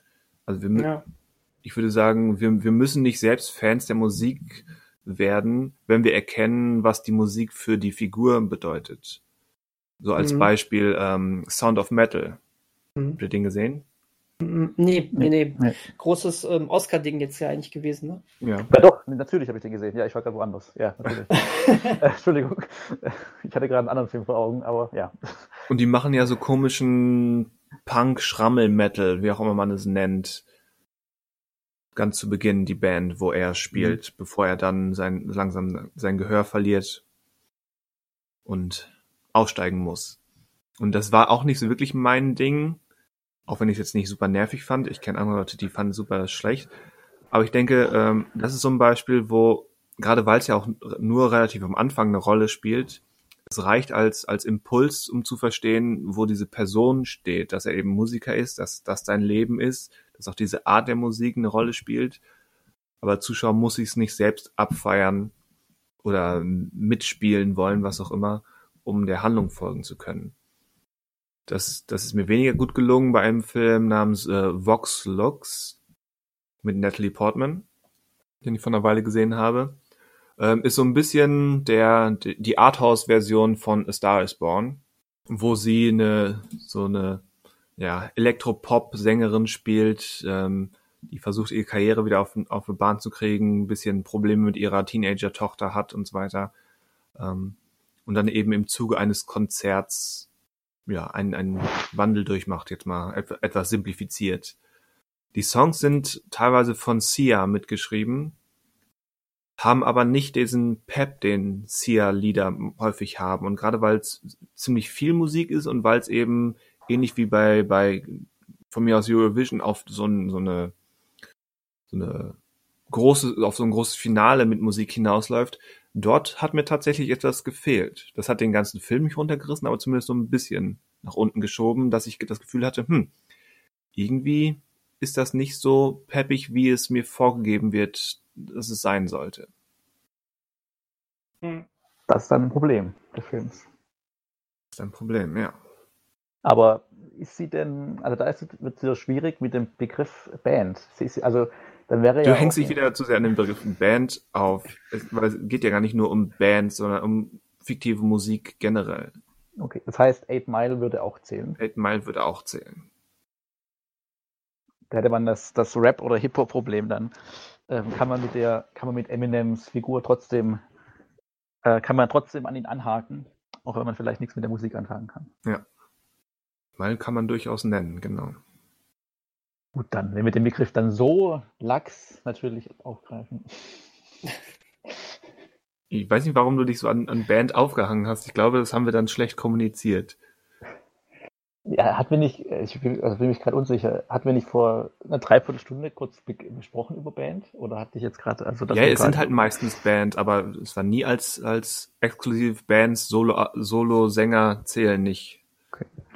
Hureka, sie sind raus. Ja, ist, ist nicht schlimm. Alles gut. Tja. Ja, Also wenn, wenn das jetzt plötzlich neue Joe Türen Wright, bei dir öffnet, Ja, aber Joe Wright, der Solist, ist dann vielleicht, also ist der Solist, was spielt denn der? Spielt der eigene Komposition oder klassische Stücke? ich glaube, klassische Stücke noch- ist ja nicht, Ja, sonst könnte man noch nicht zum? Anfang einen Bogen äh, schließen. ja, Bogen. Was, Bogenschießen? Wollte Ja. ich immer mal ausprobieren. Ja, kann man machen. Wenn, wenn im Solisten äh, quasi nicht nur klassische Stücke interpretiert werden vom Solisten, vom Soloisten. Vom Soloisten. Und von, von Soloist kommen wir zu Solo und sind wieder bei der Cantina Band, mit der wir begonnen haben. Tä, tä, und so schließt sich der Kreis. Apropos Solo. Oh, oh. Ah, okay. Ähm, ich möchte einmal noch ganz kurz zum Abschluss das Medium Film verlassen und auf äh, zwei Solo-Spiele, Solo-Player-Games hinweisen, Aha. ähm, in denen vor allen Dingen in einem der beiden eine fiktive Band eine wahnsinnig wichtige Rolle spielt. Und zwar in dem ähm, Spiel Alan Wake von dem finnischen Studio Remedy. Mhm. Und ähm, dort gibt es die fiktive Band ähm, Old Gods of Asgard, ähm, die man witzigerweise, wenn man mit ähm, Hauptcharakter Alan Wake ähm, am Anfang ähm, so ein kleines Dorf, so eine kleine Stadt bet äh, betritt und dort äh, in so einem äh, Diner sitzt, dann ähm, sitzen die da, glaube ich, oder, oder zwei andere unterhalten sich auf jeden Fall darüber. Also man wird relativ früh noch mit diesen, damit konfrontiert, dass es diese Band gibt. Das finde ich ganz cool. Und an einer Stelle findest du in diesem Spiel ähm, irgendwie halt einen Plattenspieler oder altes Radio oder sowas. Ähm, ich glaube, du, du, du musst diesen, irgendwie diese Platte mit diesem Song finden von denen. Und wenn du das hast, dann wird ein Song, der extra auch für dieses Spiel geschrieben wurde, ähm, übrigens von den Poets of the Fall, von der finnischen Band Poets of the Fall, ähm, die quasi hinter den Old Gods of Asgard stecken. Ähm, und, und, dieses Lied wird dann abgespielt und in diesem Lied gibt es ähm, eine versteckte Botschaft, äh, in der quasi ähm, irgendwie so mittendrin gesagt wird, übrigens, du musst das und das finden. und äh, damit das und das ausgelöst wird. Und so kommt der Charakter dann quasi drauf, äh, wie es weitergeht. Ähm, spielerisch jetzt nicht so viel Mehrwert, weil es letztendlich in der Zwischensequenz passiert und du sowieso einen relativ fixen Weg hast und dann weißt du einfach, okay, dann geht's da weiter. Aber es ist trotzdem irgendwie ganz cool eingebunden auf einer narrativen Ebene. Ähm, das Geile ist, dass die Old Gods of Asgard dann äh, irgendwie noch ein bisschen weiter existiert haben und in dem späteren äh, Remedy-Spiel Control äh, ist irgendwie vor zwei Jahren, glaube ich, erschienen.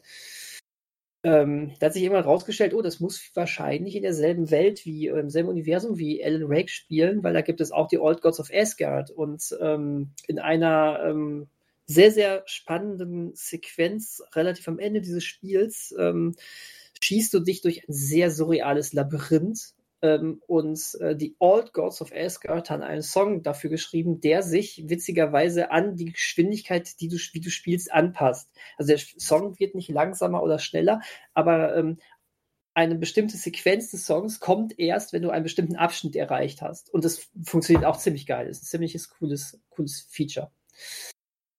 Hm. Genau. Wollte ich jetzt einfach mal erwähnt haben, weil ähm, fiktive Band. und, und irgendwie ganz interessant auch, äh, ganz interessant äh, in, in, in das, ähm, ja, zumindest in die Narration mit eingebunden. Fand Ja. ich ganz cool. Ähm, selbst wenn man es nicht spielen möchte, mal bei YouTube nach den Old Gods of Asgard suchen und ähm, ähm, zwei, drei coole Songs sich mal anhören. Ist ganz cool. Ja. Ja. Hinweis. Hinweis. Hinweis. Und in welchem Film war das nochmal? Da kam immer einer an und sagte Botschaft. Echt? Sagt mir nix. Oh. Hm. Hm, weiß ich nicht. Irgendwas auf dem Level von Scary Movie, aber nicht wirklich Scary Movie. Sondern sowas, so ein besserer Vertreter wie Nee, ich, äh, ich weiß nicht, meine Frau, die Spartaner und ich oder so. Nee, ich glaube einer von, von den früheren, diese, diese ähm, äh, Menace to Society und Friday Parodie. Don't be a menace driving your Jews to the, through the hood. Irgendwie sowas. Egal. egal. Also bei mir ist gerade ein großes Fragezeichen in meinem Kopf erschienen. Tut mir leid. Hip-Hop Hood hieß der, glaube ich, im Deutschen. Ah, das sagt mir irgendwie sogar was. Habe ich aber nie gesehen. Irgendwie so. Und dann kam immer einer von den Waynes-Brüdern und sagte Botschaft, wenn irgendwas Signifikantes passiert ist. Ich glaube, so Sehr war gut. das. Hat aber jetzt mit diesem Thema nichts zu tun. Ich glaube, wir haben unsere Botschaft rübergebracht. ja, Oder was sagt Ja. ihr? hört, hört gute Musik. In Filmen. Ist doch eine gute, gute Botschaft. Macht Musik. Vor mir ist auch das. Boah, ich hätte so Bock, mal sowas zu machen wie bei Sing Street oder so. Oder ein Dracula-Musical zu schreiben, über das wir leider jetzt nicht gesprochen haben. Wo, Genau. wobei, wobei man so eine gute Brücke hätte schlagen können von How I Met Your Mother zu dem Draco. Das stimmt Dracula eigentlich. Musical. Dann spulen wir einfach mal zurück Tja, und fügen das ein. aber egal. Dracula Musical. Google Und wer, es. Und wer Marshall von How I Met Your Mother schon immer mal komplett nackt sehen wollte, Ja. Dracula Musical. Und dann googelt das Interview mit Seth Rogen, äh, der meinte, er wäre am Set der Fluffer gewesen. Wenn ihr nicht was ein Fluffer ist, dann googelt Fluffer. Mach ich mal kurz. so, wir hören jetzt gespannt zu, wie Daniel jetzt in den Untiefen des Internets versinkt. Nö, steht auf Wikipedia. Da brauche ich. Okay. Das steht tatsächlich auf Wikipedia. Tja, Okay. weil Th- Seth Rogen eben meinte, ähm, Jason Siegel sei eitel gewesen und hätte etwas nachhelfen müssen, dass er in seiner Nacktszene ja, etwas, etwas besser aussieht oder anders aussieht, etwas mehr hergibt, als normal, im Normalzustand da gewesen wäre. Also, liebe Hörer, googelt Fluffer. Und Dracula Musical. Ja, genau. Ich glaube, man kommt schnell auf den Film, über den wir reden. So sieht das aus. Mhm. Gut. Ja. Ja. Dann haben wir es wieder geschafft. Eingetütet. Mhm. Aufna Eingetütet. Aufnahme geschafft. Endlich, Humane, endlich. humane Laufzeit. Endlich. Genau. So. Wir nehmen ja nicht mehr auf, ne? Also, Wir nehmen ja nicht ich mehr bin auf. echt froh, dass das jetzt wieder geschafft ist. Mag Ja. das nicht die ganzen Leute hier immer, Die ganzen Leute. die ganzen Leute hier immer mal an unseren Gedanken teilhaben zu lassen. Das ist. All die armen Menschen. Ah, all die armen Menschen. Jetzt war jetzt mal wieder eine all the Woche. armen Menschen. Ah, Jetzt war jetzt mal wieder eine Woche. Nee, nur die armen Menschen gibt es ja Fraktus. Genau. All die armen Menschen. Nee, das heißt doch nicht arme Menschen, oder? All die vielen Menschen. Möglich. Oder beides. Wollen wir uns noch einmal offiziell verabschieden? Ach so, ah, oh, ups, wir waren noch gar nicht. Nee, das heißt doch übrigens all die armen Menschen. Vollkommen Dann richtig, Herr Verabschieden Vogel. wir all die armen Menschen. Wir verabschieden euch, ihr armen, armen Menschen. Ihr seid wirklich arm dran, weil ihr müsst jetzt wieder eine Woche warten, bis bei uns weitergeht. Tja. Ja, das tut mir leid. Aber ihr, da könnt ihr ja jetzt durch YouTube klicken, Oder Mit- im Forum anmelden im Forum anmelden. Und dann schreiben unter den Foren, also unter dem, in dem Podcast-Thread, was Ja. denn, was, was wir vergessen haben. Oder, Oder, was wir nachholen sollen. So an cooler diegetischer Musik. Oder wo, Tiefer. worüber wir sonst mal sprechen sollten. Ja, das auch. Uns fällt nämlich eigentlich nichts mehr ein, schon seit Nee. Jahren nicht mehr. Seit Jahren nicht. Wir brauchen mal wieder was. Ja. Richtig. Und da kommt ihr ins Spiel. Und da kommt ihr ins Spiel. Ihr könnt, das ist interaktiv, ihr könnt das beeinflussen. Ja, macht was draus. Mach das doch. Dich meine ich. Mach was draus. Genau du. Genau dich. Genau du. Komm ins Forum bereits gesehen.de, melde dich an, kommuniziere mit uns, poste keinen doofen Werbelink und sag uns, was wir im Podcast machen sollen. Wir machen das. wir machen das. Egal was es ist. Wir grüßen dich auch. Wenn du sagst, grüßt mich, wir grüßen dich. Wir sind so verzweifelt. Ja, das, das ist so. Hab Spaß damit. Keine Verzweiflung, das ist einfach äh, großzügig. Wir sind großzügig und lassen andere Leute teilhaben an unserem Ruhm. Ja, jetzt bist du schon so verzweifelt, dass du es komplett verklärt bei dir selbst abgespeichert hast und nicht siehst, was wirklich Sache ist. Das ist meine fiktive Castwelt. Ja, genau. King of my castle, ne? Mhm. Auch schon wieder direkt ein Ohrwurm.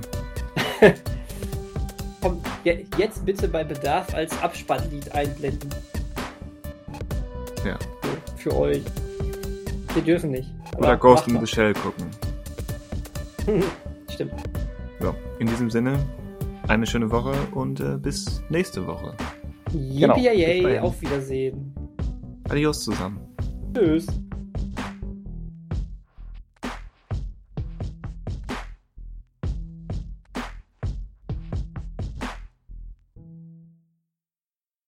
Ja, und wir haben das Beste verpasst, die ganze Sache.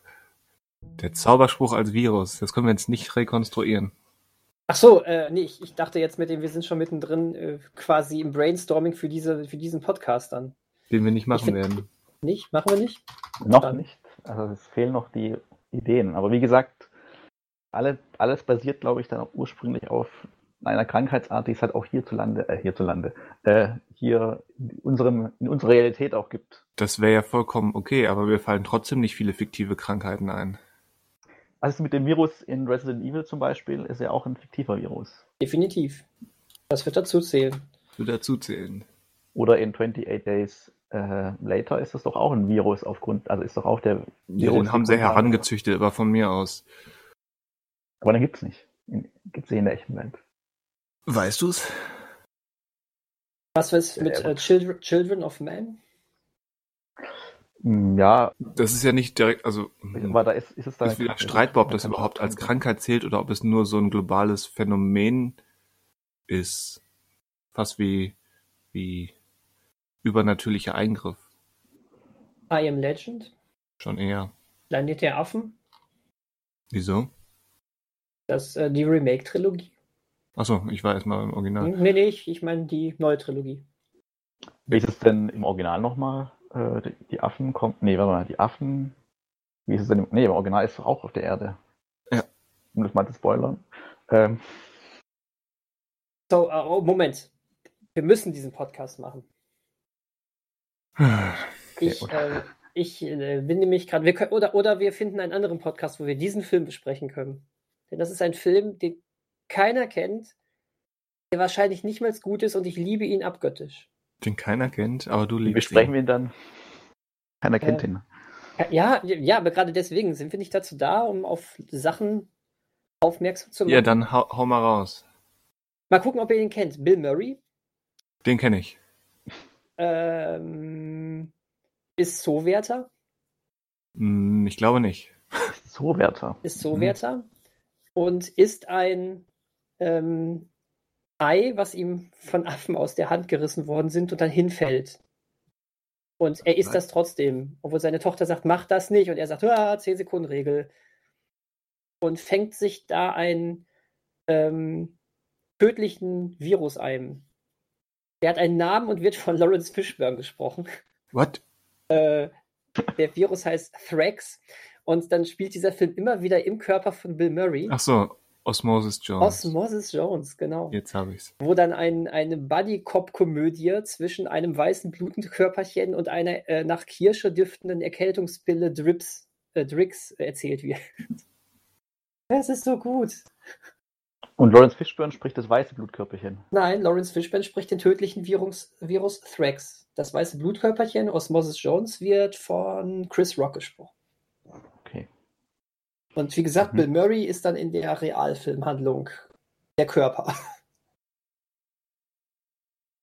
Ja, äh, Wu- wu- wunderbarer Film. Dieser, dieser Virus, dieser Virus Thrax, äh, der äh, versucht nämlich ähm, ähm, den irgendwie den äh, Rekord äh, als äh, tödlichster Virus irgendwie zu, zu knacken und will irgendwie Bill Murray innerhalb von 72 Stunden oder sowas nach Inkubation umbringen. Da sind so sensationelle Sachen drauf, wie äh, dass, dass die Kamera irgendwann in die Achsel von Bill Murray quasi reingeht und dann siehst, dann siehst du zeichentrickmäßig, dass, äh, ähm, dass da mehrere Viren oder so in, in so einer Sauna sitzen. Und dann ein, ja, einer hat irgendwie so Mafia-Ton sagt, der Fußpilz hat noch nicht bezahlt. Es ist ein so guter Film, ey. Wirklich, ich finde, ich finde, ich finde ihn großartig. Der Film ist, der Film ist so ekelerregend mitunter. Also, ähm, das war wirklich, glaube ich, Bad Taste unter Bad Taste, was da teilweise aufgefahren wird mit, ähm, mit Körperflüssigkeiten in den Realfilmszenen. Aber es passt so. Also ich finde, der ist, der ist super. Das ist vielleicht so ein, vielleicht so ein, ähm, wie nennt man das nochmal? Ähm, ähm, so ein Guilty Pleasure von mir. Aber ich schwöre auf diesen Film. Echt. Ähm, übrigens äh, von den Ferretti-Brüdern. Natürlich. Natürlich. Als sie aber noch wirklich, ähm, als sie noch Sinn für Timing hatten, was sie meiner Meinung nach seit einiger Zeit nicht mehr haben. Aber machen ja auch kaum noch was. Eigentlich als Brüder machen sie eigentlich ewig gar nichts mehr, ne? Und nach Dumm und Dümm mehr ist das vielleicht auch gar nicht so schlimm. Naja. dann ist das Thema also jetzt gebongt. Wobei auf der anderen Seite haben wir es ja jetzt schon aufgenommen. Wir sind ja schon in der After-Credit-Scene. Das heißt, also ich habe jetzt auf Osmosis Jones hier mit aufmerksam gemacht, oder? Gibt es denn aber irgendwo Ja. gerade auf einem Streamingdienst Diesen oder zu leihen? Weiß ich nicht. Ich weiß nur, ich habe den mal damals auf DVD geholt, weil im Kino kam er erst gar nicht, nachdem er in Amerika ein äh, unfassbar riesengroßer Flop war. Ähm, hier kam er dann direkt auf DVD, aber immerhin. Und ich glaube in einer Auflage und dann war der auch weg. ähm, das heißt, auf, diesen, auf diese DVD muss ich gut aufpassen. Bei der Wäre- Prämisse, dass da jemand Zweifel überhaupt hatte, dass er nicht gut wird. Also er hat von Also vorne theoretisch- durchdacht. Theoretisch ist das eine, äh, eine sehr derbe Variante von Es war einmal das Leben. Ähm, man kann ihn sich aber tatsächlich bei Prime Video äh, leihen. Hm. Ähm, Zur Kenntnis genommen. genau. Also er, er existiert immerhin. Er ist noch nicht von den Servern verbannt worden. Wäre übrigens auch, ich ähm, ärgere mich fast, dass ich diesen Film nicht bei unserem, ähm, welche Fortsetzungen es nie gab und die wir uns gewünscht hätten, ähm, genannt habe. Das wäre er gewesen. Aber das hatte, hätte dann den Evolution-Effekt gehabt. Ich habe vor ein paar Tagen, als ich auf diesen Film irgendwie mal wieder aufmerksam geworden bin, festgestellt, dass es tatsächlich eine Zeichentrick-Fortsetzung dazu gab.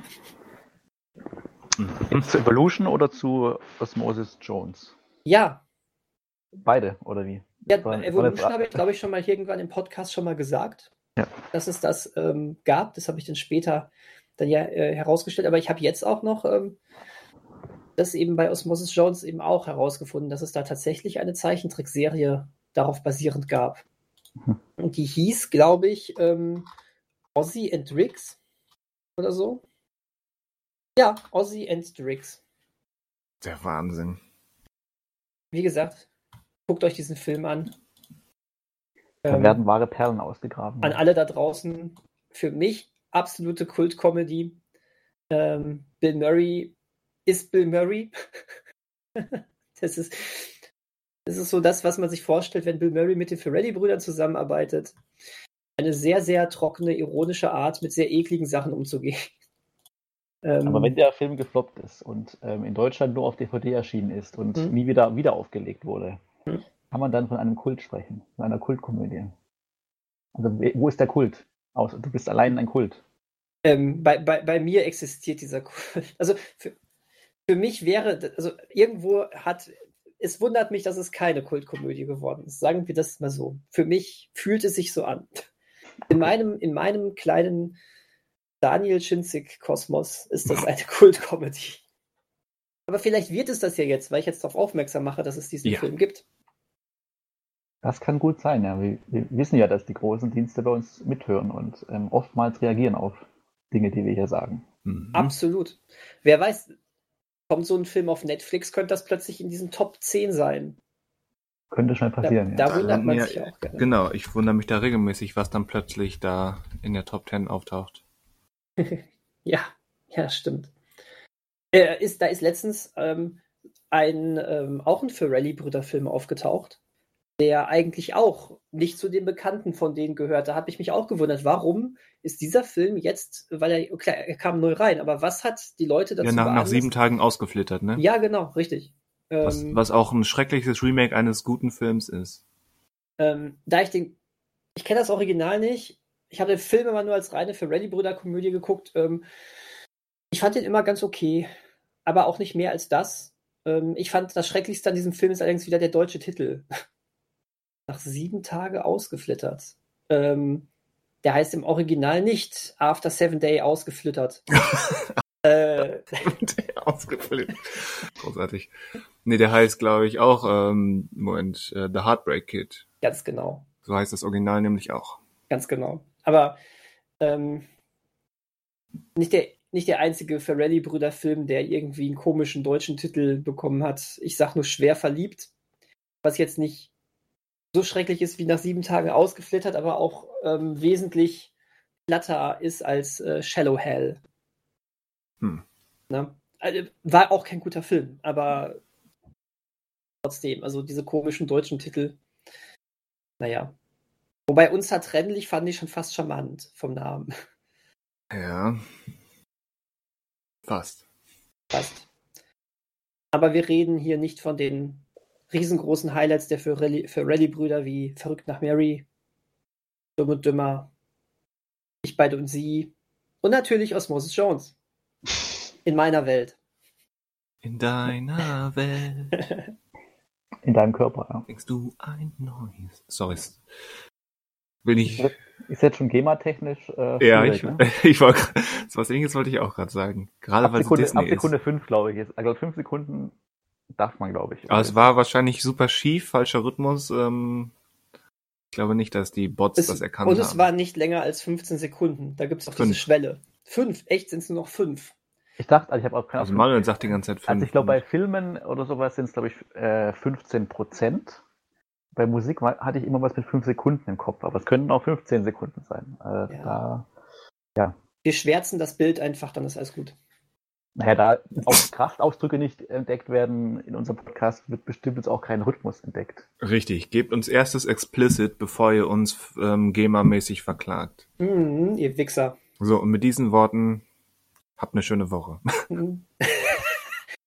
ihr Wichser. ja, Die Hörer können ja nichts dafür. bis, bis nächste Woche. Wir haben euch trotzdem lieb. So sieht es aus.